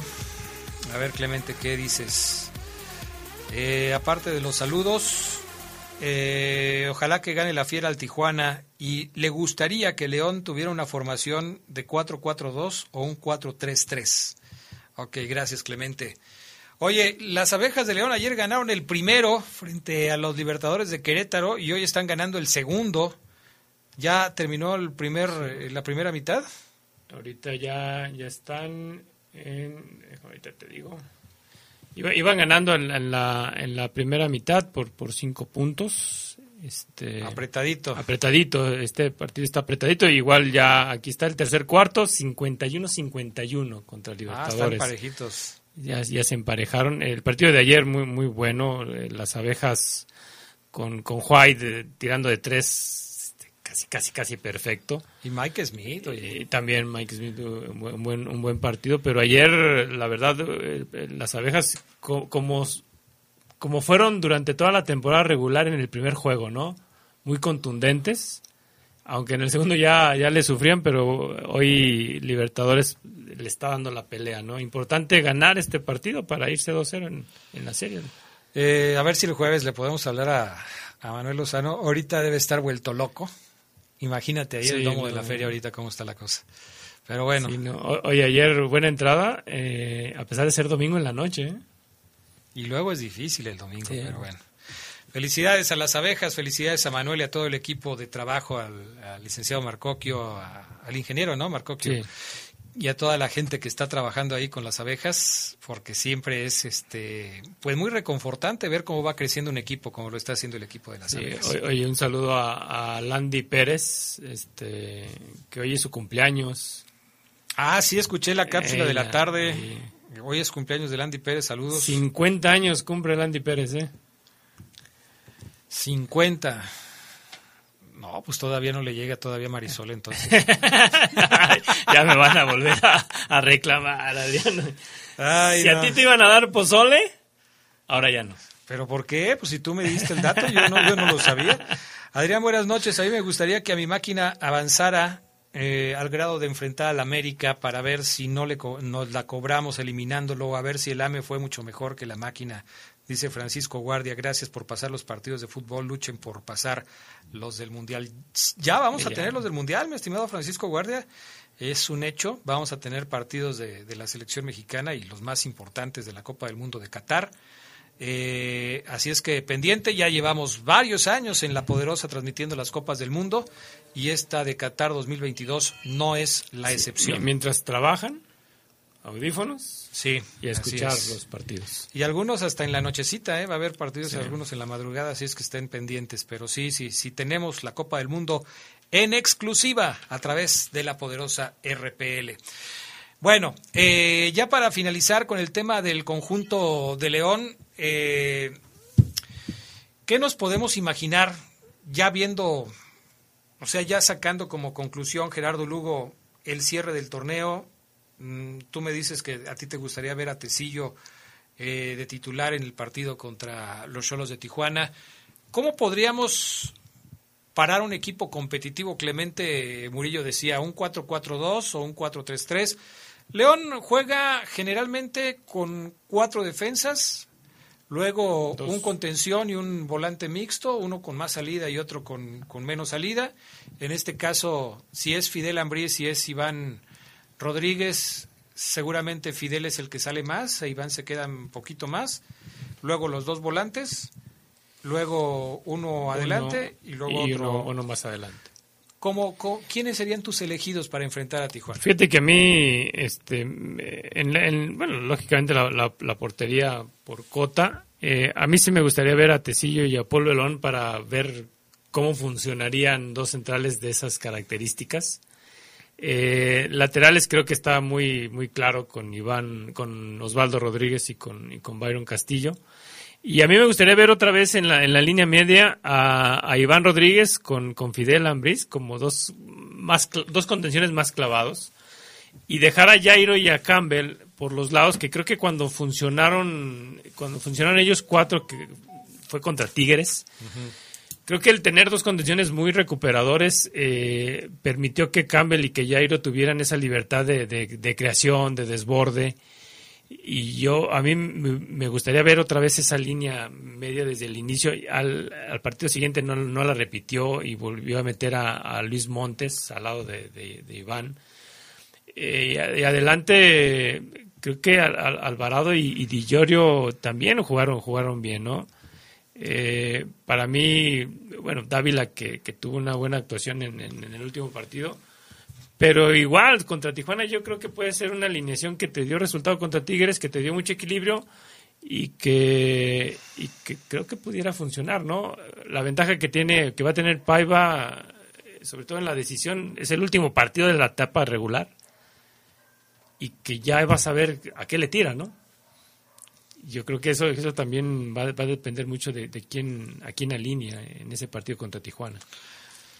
Te lo pregunto porque en tu alineación ideal, y creo que muchos lo haríamos, estás metiendo a Jairo, a Campbell, a Fidel, a Cota y a Byron Castillo. Jairo no jugó en la fecha FIFA. Sí, no. No jugó en el primer partido de la fecha FIFA. Si juega, lo hará mañana contra México. O sea, Jairo está completo físicamente hablando. Campbell jugó 85 minutos en el partido de su equipo contra Corea del Sur. Fidel jugó los 90 minutos en este último partido, pero ya había jugado, Ya había otro. jugado otro. O sea, este es el segundo partido de Fidel en la fecha FIFA contra los Estados Unidos y jugó 90 minutos. Eh, Rodolfo Cota no jugó y Byron Castillo jugó por ahí de 69 minutos, como de 70 minutos. Eh, más bien como 20 minutos, porque entró de cambio al minuto 69, 70 y jugó los últimos 20 minutos. No mencionaste, por ejemplo, a Mena, que jugó como 10 minutos en el partido con. Ecuador. Ahora, van a venir casi, casi con el reloj eh, muy castigado estos jugadores, con kilómetros y kilómetros y kilómetros de avión. ¿No te parecería bien que, por ejemplo, en lugar de Byron, apareciera Robert Cervantes? ¿No te parecería bien? Digo, el caso de Cota, ni mencionarlo. O Sí, sea, no, el no, no está desgastado. no está No, desgastado. y no creo que tampoco vaya a jugar contra Colombia. Entonces, me y además, no es lo mismo regresar de Estados Unidos a León que de donde andan Campbell, Campbell. y Mena y Byron Castillo. Eh, Campbell, me gustaría que jugara, pero también ya va a traer varios Va- minutos en las piernas. ¿Eso le beneficia a León o le perjudica para un partido de la fecha 17? Porque si es así, tendrías que buscar sustitutos para Campbell, para Fidel y para Byron Castillo. Bueno, pero, pero lo, lo de Fidel el torneo termina mañana, ¿no? Sí, pero cuando venga va a tener tres partidos. En las piernas. Pues sí. eh, Pero, está chavo. chavo. Está chavo, o sea, él, O sea. él se come el mundo, lo, lo pones a jugar diario y te juega, ¿no? Sí. Por decirlo, por decirlo. Sí, por decirlo. te va a decir que sí, que él esté entero, que lo pongas. Pero no hay desgaste físico, Gerardo Lugo. Es que sabes. Adrián, que, que yo creo que va a depender mucho de, de lo que te estés jugando, ¿no? El domingo en la... Sí, pero como titular. Sí, Porque otra cosa es que tú digas, este, mira, tú decías hace rato un, un asunto Es que, muy eh, ya Cuando León juegue, ya Sí, va a ya conocer va a el resto de los resultados. Porque el partido de León contra Tijuana va a ser el último de la jornada 17.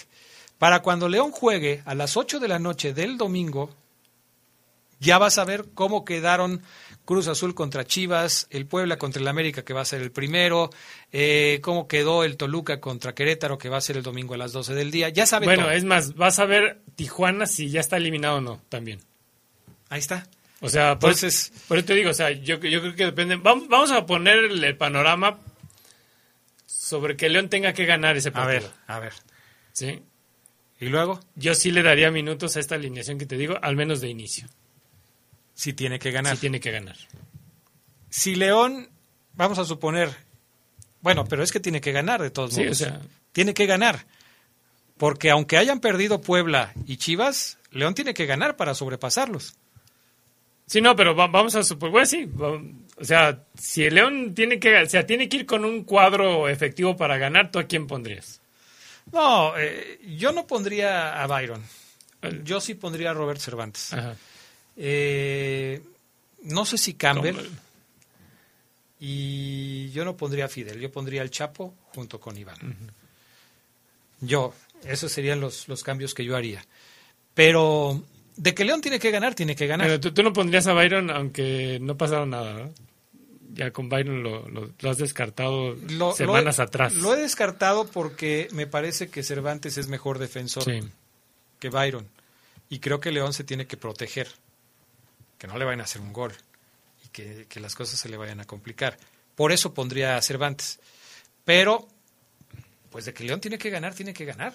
No le queda de otra. ¿Y en la central a quién pondrías? Imagínate que ganaron los dos, que ganaron Puebla, y, y más bien ahí deberíamos voltear a, a ver esa posibilidad. ¿Qué va a pasar? ¿Cómo va a llegar el León al partido contra Tijuana si Puebla le ganó al América y las Chivas le ganaron al Cruz Azul?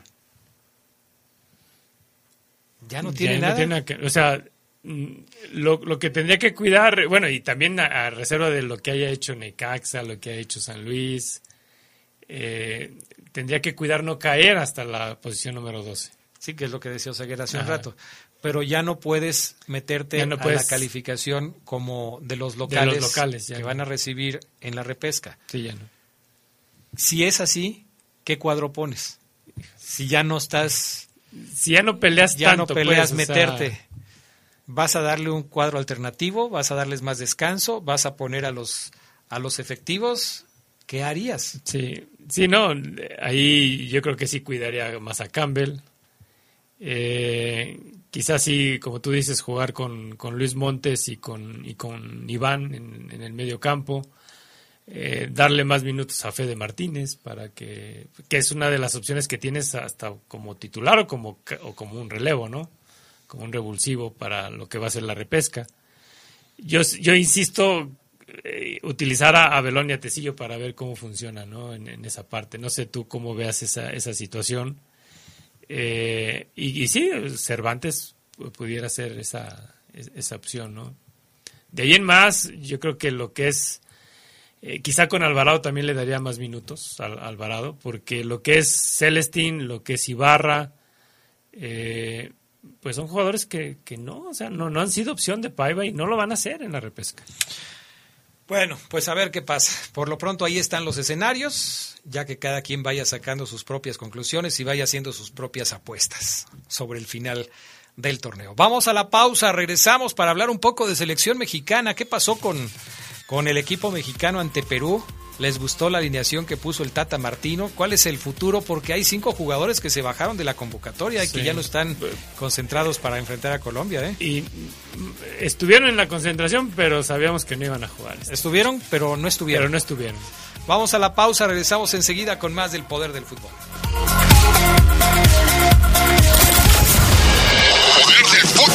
Estás en el poder del fútbol. Poder del fútbol. Edición nocturna. Continuamos. Mejora tus ventas. Anúnciate en el poder del fútbol. Tenemos el mejor plan publicitario para ti. Pide una cotización al WhatsApp 477-718-5931. Anúnciate en el poder del fútbol. Poder del fútbol.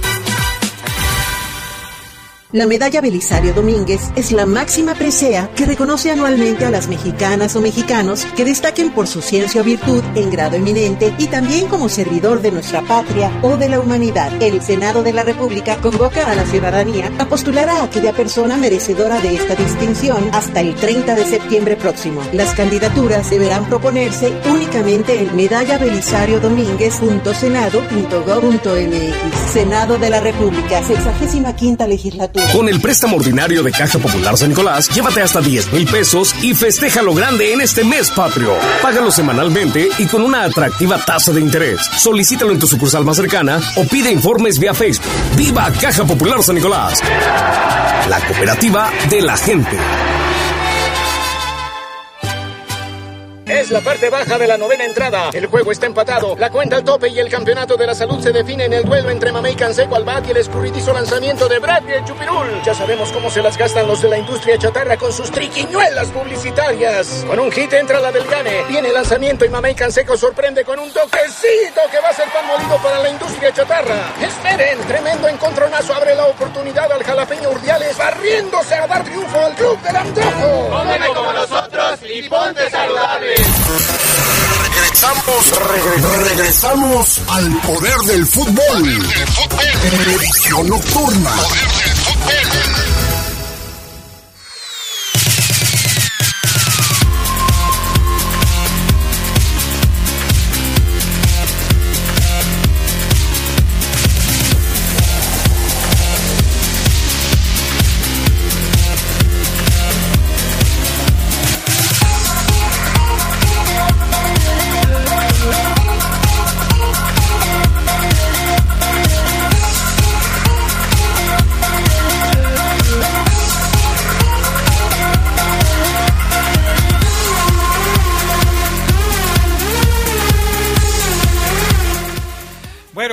de regreso con más información del eh, poder del fútbol. Vámonos con este tema de la selección mexicana. Un saludo a nuestra buena amiga Lucha Medina, que nos pasó mucha información acerca de este partido de, de México contra, contra Perú. Ella estuvo cubriendo la información allá en, en los Estados Unidos.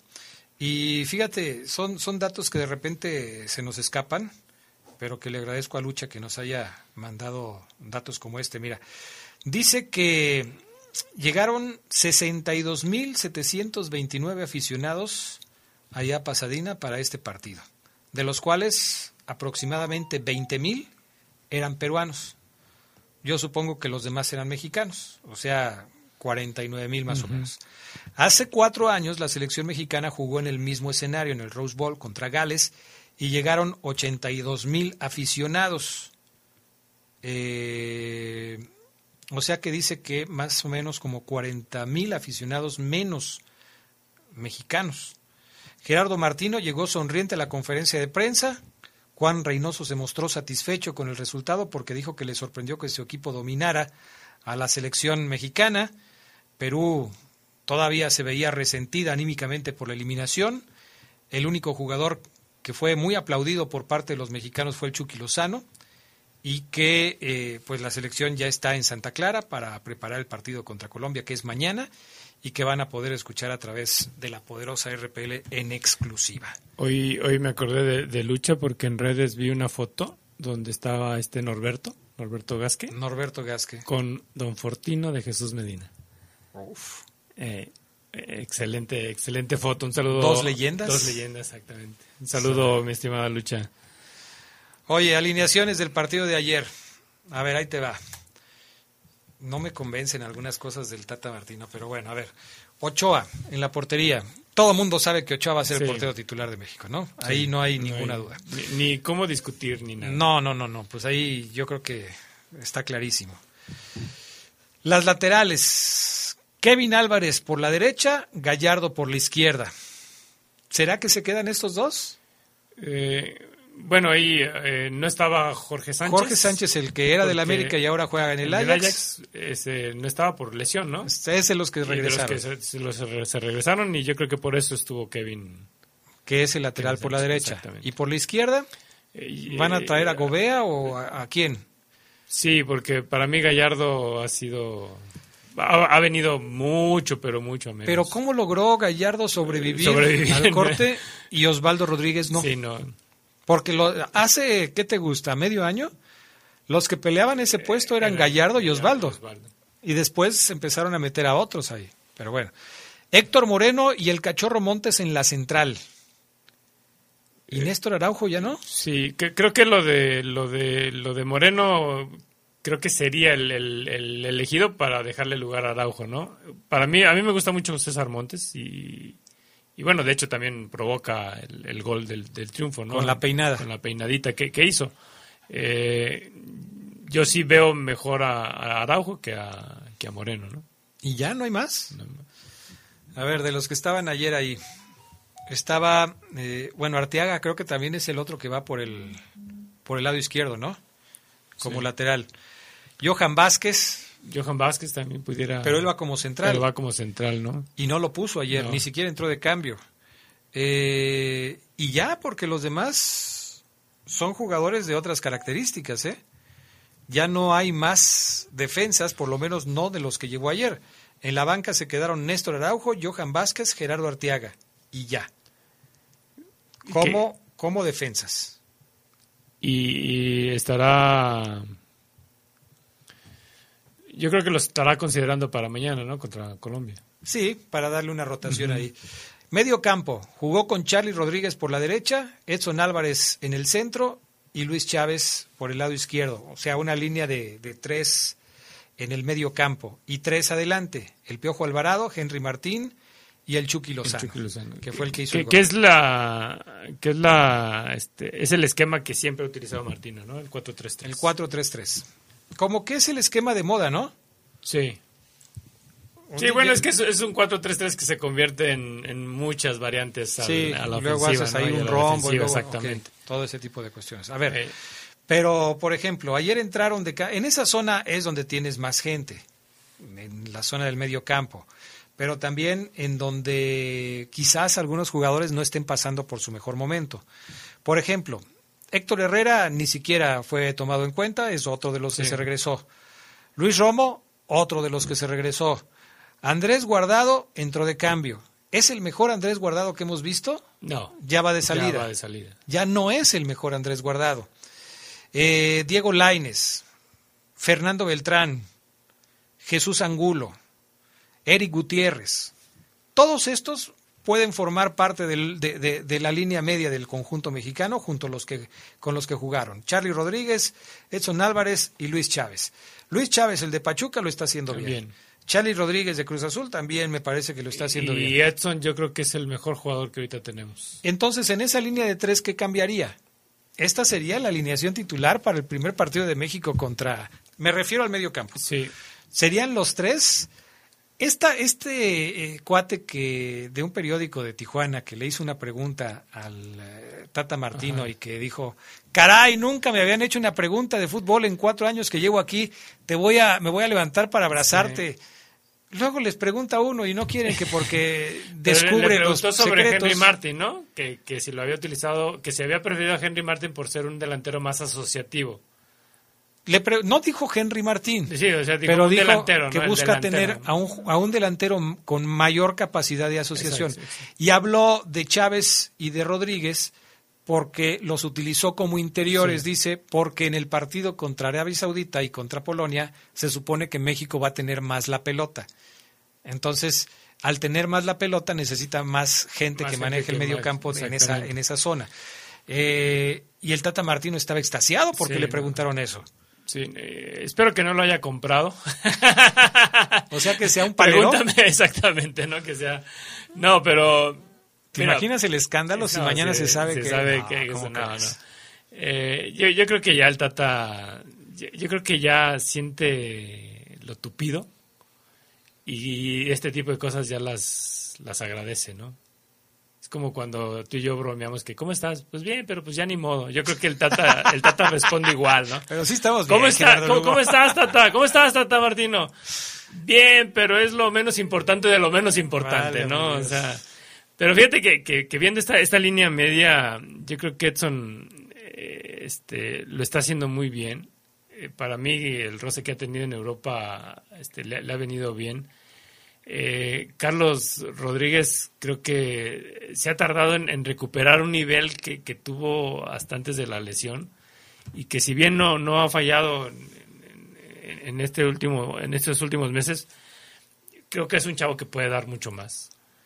Eh, yo lo vi el sábado con esos deseos de, de querer anotar porque el- y de querer hacer todo, recuperar, distribuir, porque no se veía por dónde, Adrián. Y creo que eso, eso, eso es lo que le, ayuda más a, a- al Charlie Rodríguez. Luis Chávez, eh, yo creo que lo ha hecho, lo ha hecho bien, ¿no? Es un jugador que ha crecido bastante y que sobre todo en esta función de, de- ser más interior, que antes lo utilizaban más como un enganche un poquito más adelantado, yo creo que lo ha hecho mejor que, que Romo, que para mí era un jugador que pudo haber llegado mucho más alto, ¿no? Para el Mundial. Y yo creo que hoy no, hoy no tenemos al Romo que, que, una vez deslumbró, ¿no? Incluso hasta estando con Querétaro. ¿Serán eh, Kevin Álvarez de, de Pachuca y Luis Chávez también de Pachuca las grandes sorpresas en la selección mexicana? Porque Pues, ellos no estaban sí, no estaban considerados, principio, no ¿eh? estaban considerados, ¿no? Y, y bueno, lo vemos en el momento que vive el equipo en sí, este, con, con, con los Tuzos. Eh, qui- quizá es ahí don- donde a lo mejor po- podemos otra vez te- tener el hígado, el hígado inflamado porque no son jugadores que tengan un, un empuje este, como lo tiene Ochoa, como lo tiene el mismo Andrés Guardado, que sabemos que lo llevan no como una garantía, sino como alguien que va a cumplir un quinto mundial. Eh, y, y creo que son jugadores como Luis Chávez y, este, este Kevin que, que bueno, yo- la única defensa que tienen es que están jugando bien. Pero de ahí en más, y tú sabes cómo se maneja esto de la selección, Adrián, no, no, le, no le vemos algo que quizá se pueda soportar el Tata Martino como para tomar una decisión tan drástica de dejar a otros en la banca, ¿no? Y utilizar a ellos. Eh, lamentable que México, yo creo que lo, bueno fue el resultado, pero lamentable es ver esos grandes lapsos donde no se llegó eh, de una manera muy elaborada al marco rival de Galese, ¿no? En esta este, convocatoria hay 25 jugadores. Bueno, estamos viendo aquí 25. Unos ya no aparecieron, que son los que se fueron. Eh, ¿quiénes serán los que van a causar baja de las últimas llamadas a la selección? Y, y nos podemos ir quizás al tema más candente, que es el tema de la delantera. Porque se ha hablado mucho de quiénes van a ser los tres centros delanteros. Ya el Tata dijo que no va a llevar cuatro. ¿Quiénes van a ser los tres centros delanteros que va a llevar a la Copa del Mundo? Henry Martín, eh, Santiago Jiménez, este Raúl Jiménez. Raúl Jiménez y Funes Mori. Y Funes Mori.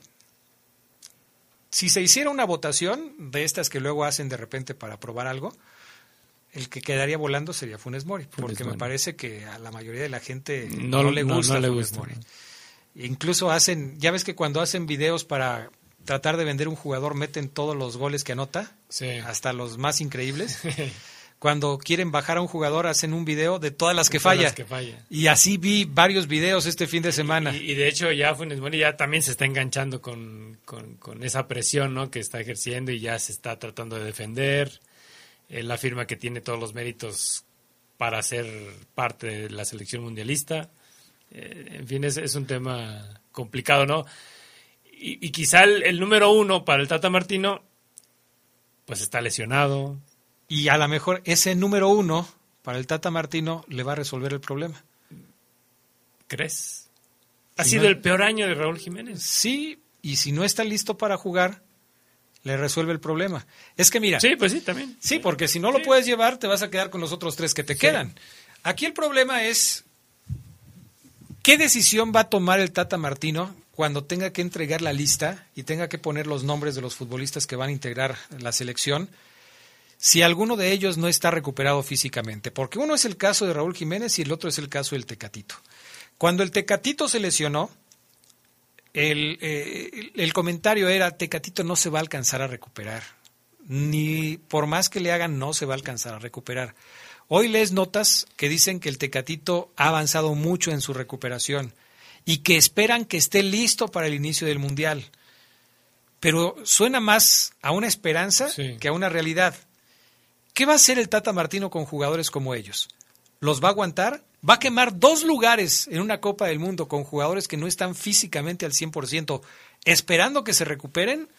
¿O va a decir, no, mi fecha límite es tal día y si para este día no me garantizan que están al 100%, no los voy a llevar? ¿Qué haría el Tata? Fíjate que, que yo siento que de esos dos, sobre todo de Raúl Jiménez y del Tecatito, que, que han sido importantes en, en este proceso, va a tener que sacrificar a uno.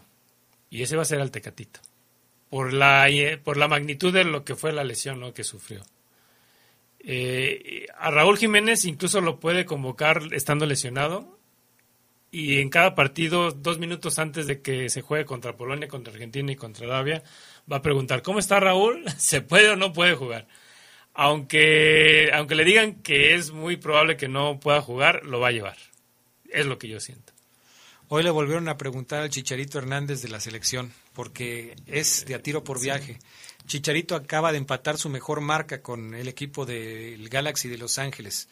Hizo 17 goles, los mismos que hizo el torneo pasado, y este todavía no termina. Es decir, puede romper la marca que implantó el eh, torneo anterior en la MLS. Y decía el Chicharito, pues ya no me pregunten a mí, no está en mis manos. Sí.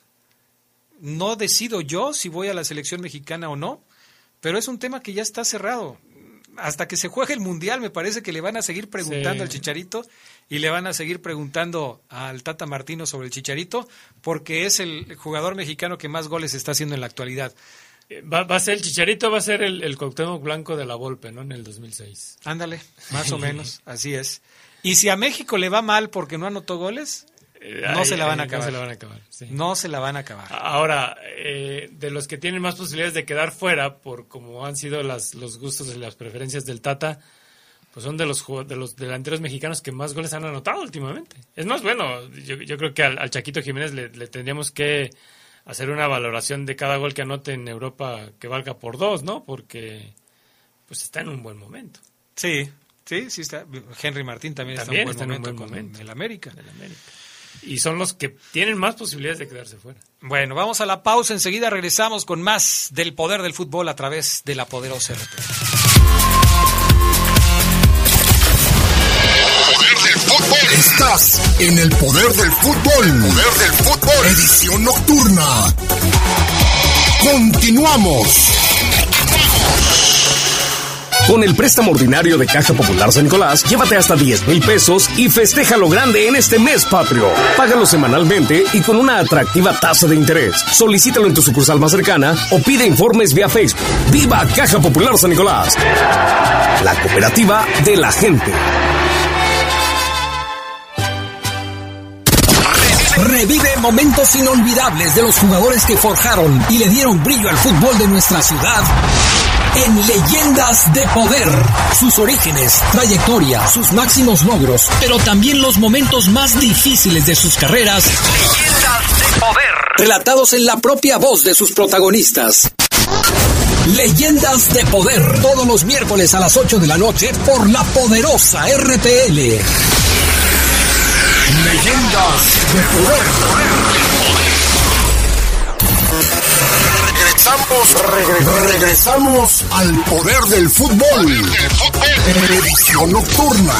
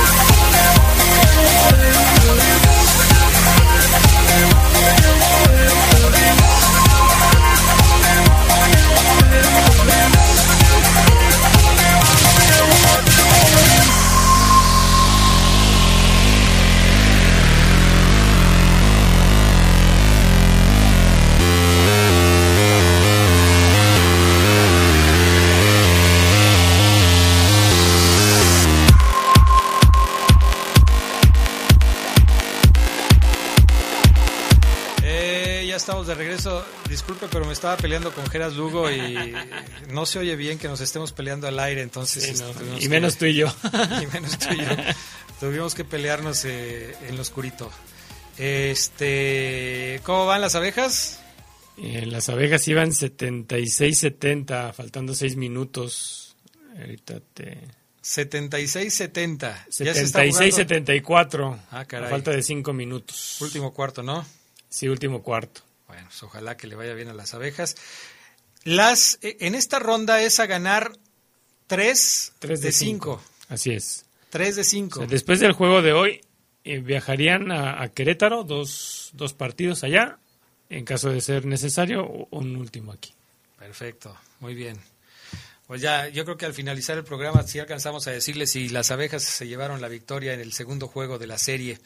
Mañana va a jugar México contra Colombia. El partido lo van a tener también a través de la Poderosa. Aquí lo vamos a transmitir mañana. A partir de las... Mañana es a las es nueve, ¿no? a las 9, creo que a las 8.45 empezamos transmisión. Déjame checar aquí el dato. Este, pero mañana es a las 15 minutos antes de las 9. El- la transmisión del partido a través de la poderosa RPL. Estaría genial que jugara Cota contra Jairo. Estaría Sí. genial, pero le veo muy pocas probabilidades. Jairo tampoco jugó, tampoco tuvo minutos en el primer partido de Colombia que fue contra Guatemala. Ganaron 4-1 los colombianos eh, a los guatemaltecos que dirige Luis Fernando Tena. Colombia, igual que Perú, se quedaron fuera del Mundial. Son dos selecciones que están iniciando un nuevo proceso. Eh, sirven ahí para pues ir poco a poco armando eh, eh, este nuevo este nuevo proceso mundialista ya para el 2026. En el caso de México, jugó contra Perú y contra Colombia. esperando, bueno, va a jugar mañana contra Colombia. ¿Estos partidos los escogió México porque Perú y Colombia se parecen a Argentina? pues bueno, Argentina jugó contra Honduras y va a jugar contra Jamaica. O sea, Arabia Saudita va a jugar contra Estados Unidos pensando que, que así juega México. México. Esa, esa parte nunca la he entendido. O sea, ¿de dónde sacan esas similitudes? ¿Por qué Argentina cree que, que Honduras puede ser igual que México? ¿Porque está en la CONCACAF? Porque está en la CONCACAF. Bueno, Jamaica, o sea, ¿a quién, quién se parece a Jamaica? no, no entiendo yo esa, esa parte. es, lógico que no puedas encontrar una selección europea porque los europeos pues, bueno, aprovechan estas fechas FIFA para, para otra cosa, ¿no? Está en la Nation League casi Exactamente, O sea, pero, pero sí, efectivamente, Colombia con, con Costa Rica. Eh, en el grupo de México están Polonia, Argentina, y, República Arabia, de Arabia Saudita. República, imagínate. Arabia Saudita, son tres. Perú se, se parece a quién? ¿A Argentina? A, Polonia, no. ¿Colombia se parece a Arabia Saudita o como por qué? Bueno, va, a tener un partido amistoso ya cercano al Mundial contra Irak, ¿no? Que pueda suponer que México eh, trate de encontrar una similitud con los, con los árabes. Pero eh, esto, esto de Colombia y de Perú, efectivamente no. Se necesitaría haber encontrado que un, un equipo que, la, que toque bien, que sea cancherón, que tenga un jugador como Lionel Messi, este, que anotó un doblete. Es que mira, yo, yo, podría decir, si México quisiera jugar contra un rival que se pareciera a Argentina, yo creo que lo más parecido sería Uruguay. Uruguay, sí. Lo más, parecido, ni nada más. Eh, si quisieras jugar contra un equipo que se pareciera a Brasil, no vas a encontrar. No, pues no, nunca. ¿Con quién? O sea, no vas a jugar contra Paraguay porque es vecino de Brasil. Sí. Tiene otra forma totalmente diferente de jugar. si más el Brasil de, hoy. Más el Brasil de hoy. Costa Rica. Costa Rica está en el grupo junto con España, con Japón y con Alemania. En esta fecha FIFA, Costa Rica jugó contra Corea del Sur y juega contra Uzbekistán. ¿Cómo por qué? O sea, Corea del Sur se parece a Japón. Correlones, son correlones y ah, luchones. y tienen los ojos rasgados. y todos se parecen. Todos se parecen. Y todos se parecen. Ah, ok, entonces por eso jugaron contra Corea del Sur. Y van a jugar contra Uzbekistán porque se parece a Alemania o porque se parece a España? no, o sea, ¿por qué? o sea, que no. entiendo yo estas cosas que hacen los equipos, las selecciones que, que de repente, pues sí, tratan de mantenerse en ritmo. Ahora me van a decir, ¿quién te dijo eso, Adrián? A lo mejor nada más es, pues porque no encontraron otro rival. Pero no, o sea, sí lo hacen así. Sí, sí hacen así. Es, muy raro de repente. Sí, no, bueno, eh, México tenía pensado jugar contra, contra Argentina, ¿no? En, en esta. Eh, habían pactado previo al Mundial. Y luego les toca en el pues, mismo grupo. No, se pueden enfrentar. Ya no se pudieron. Eh. Bueno, sí se pueden, pero. No, no, no pueden por, no puede, reglamento, no puedes enfrentar. O sea, no puedes jugar un amistoso de preparación ante un equipo que va a ser tu rival en el Mundial. ¿Así de reglamento? Sí, así, así, así, Así de... Bueno, se enoja la FIFA después. Uy, no los vaya a vetar también. A ver qué pasa. Y luego, ¿qué pasa si a Ecuador lo echan del Mundial y meten a Chile? Y todos los que ya jugaron los partidos para prepararse para enfrentar a Ecuador, ¿qué van a hacer? No, pues, bueno, pero no, no, no, no, no, va, no va a pasar eso, ¿no? No, no, no pasó eso. Ay, no, qué cosas tiene el fútbol. Sí, no, pero, pero bueno. Pero sí, efectivamente, estos... Eh, ha sido, ha sido para México bien complicado, ¿no? Encontrar un rival que parezca, que se parezca a Polonia, a Arabia, a Argentina. Cinco lesionados, dudas. Pero te imaginas cómo... Martino peleándose contra la prensa, contra México entero, diciendo que es el, el enemigo número, número uno. O sea, no hemos, no habíamos tenido un proceso tan complicado. Es más, ni con Juan Carlos Osorio se tuvo una etapa así de complicada donde incluso eh, yo creo que hubiera más dudas de un seleccionado como, como esta vez, ¿no? Pues sí. Yo, yo imagino cómo debe ser el proceso para escoger una selección para jugar contra ella. primero decirle a los asistentes, a los auxiliares, a ver, ¿quién juega como Polonia? Y ahí están los auxiliares viendo videos, ¿no? Es que yo vi el partido de Rumania, o sea, yo vi primero un partido de Polonia. Y Polonia juega así, mire, tiene cuatro defensas, eh, juega con, con, este, con un solo contención, tiene tres centros delanteros. Si quiere, yo checo a Rumania para ver cómo Eh. juega Rumania. Y luego otro dice, no, ok, yo checo a Hungría para ver si, como son vecinos, pues más o menos algo se les pega. Oye, oye, pero, oye, pero ¿sabes qué? Que, que Rumania y Hungría tienen partido de Nation Leagues, Le- Nation Leagues y nos queda San Marino, Liechtenstein y Ciudad del Vaticano. O sea, No, es- bueno, ok, vamos, vamos contra Ciudad del Vaticano a ver qué tal nos va. Y ya después ven el partido y dicen, no, es que estos no se parecían. no. se parecían, ni siquiera, se- no hay ninguno que se apellide Podolski. No, mejor no. no, es muy complicado este yo creo que el, el- el- que fue para Francia 98, yo recuerdo un proceso mundialista que, que efectivamente se fueron de gira y, y te acuerdas que jugaron contra un equipo de empleados, no sé, era un equipo muy desconocido que hasta incluso fueron goleados los mexicanos. eh, los partidos amistosos eran derrotas y, y- y había un pesimismo sobre esa Con selección Manuel de- Lapuente, de director Manuel Lapuente, exactamente muy y que a final de cuentas fue un mundial que, que bueno se, se cayó ante Alemania en, en octavos de final.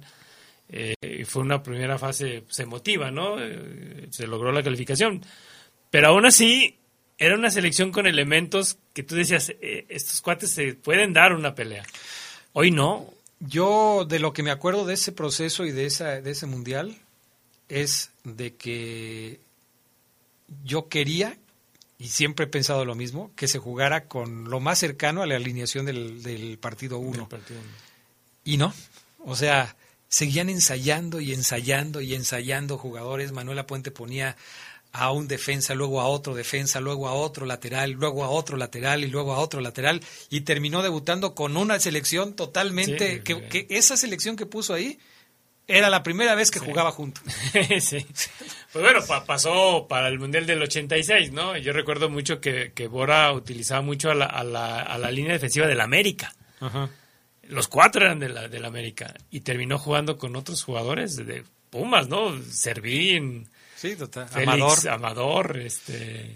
Sí, o sea, fue, fue, Totalmente fue- diferente. fue total- Quirarte de, de Chivas. Bueno, pues llegamos al final del programa del día de hoy, amigos. Gracias por habernos acompañado esta noche en el Poder del Fútbol. Sí, marcador de las abejas, faltando 26 segundos. Abejas 85, Libertadores 90. No Se me digas eso. Se cayeron las abejas en, en los últimos dos minutos. Caray. Bueno, a ver si pasa algo en esos veintitantos. ya nos vamos. Gracias a Brian Martínez en la cabina máster, Jorge Rodríguez Sabanero acá en el estudio de deportes. Gracias, Gerardo Lugo. Buenas noches a todos. Hasta pronto. Buenas noches. Bye. Hemos concluido una edición más de su tradicional programa, El Poder del Fútbol. Hasta la próxima.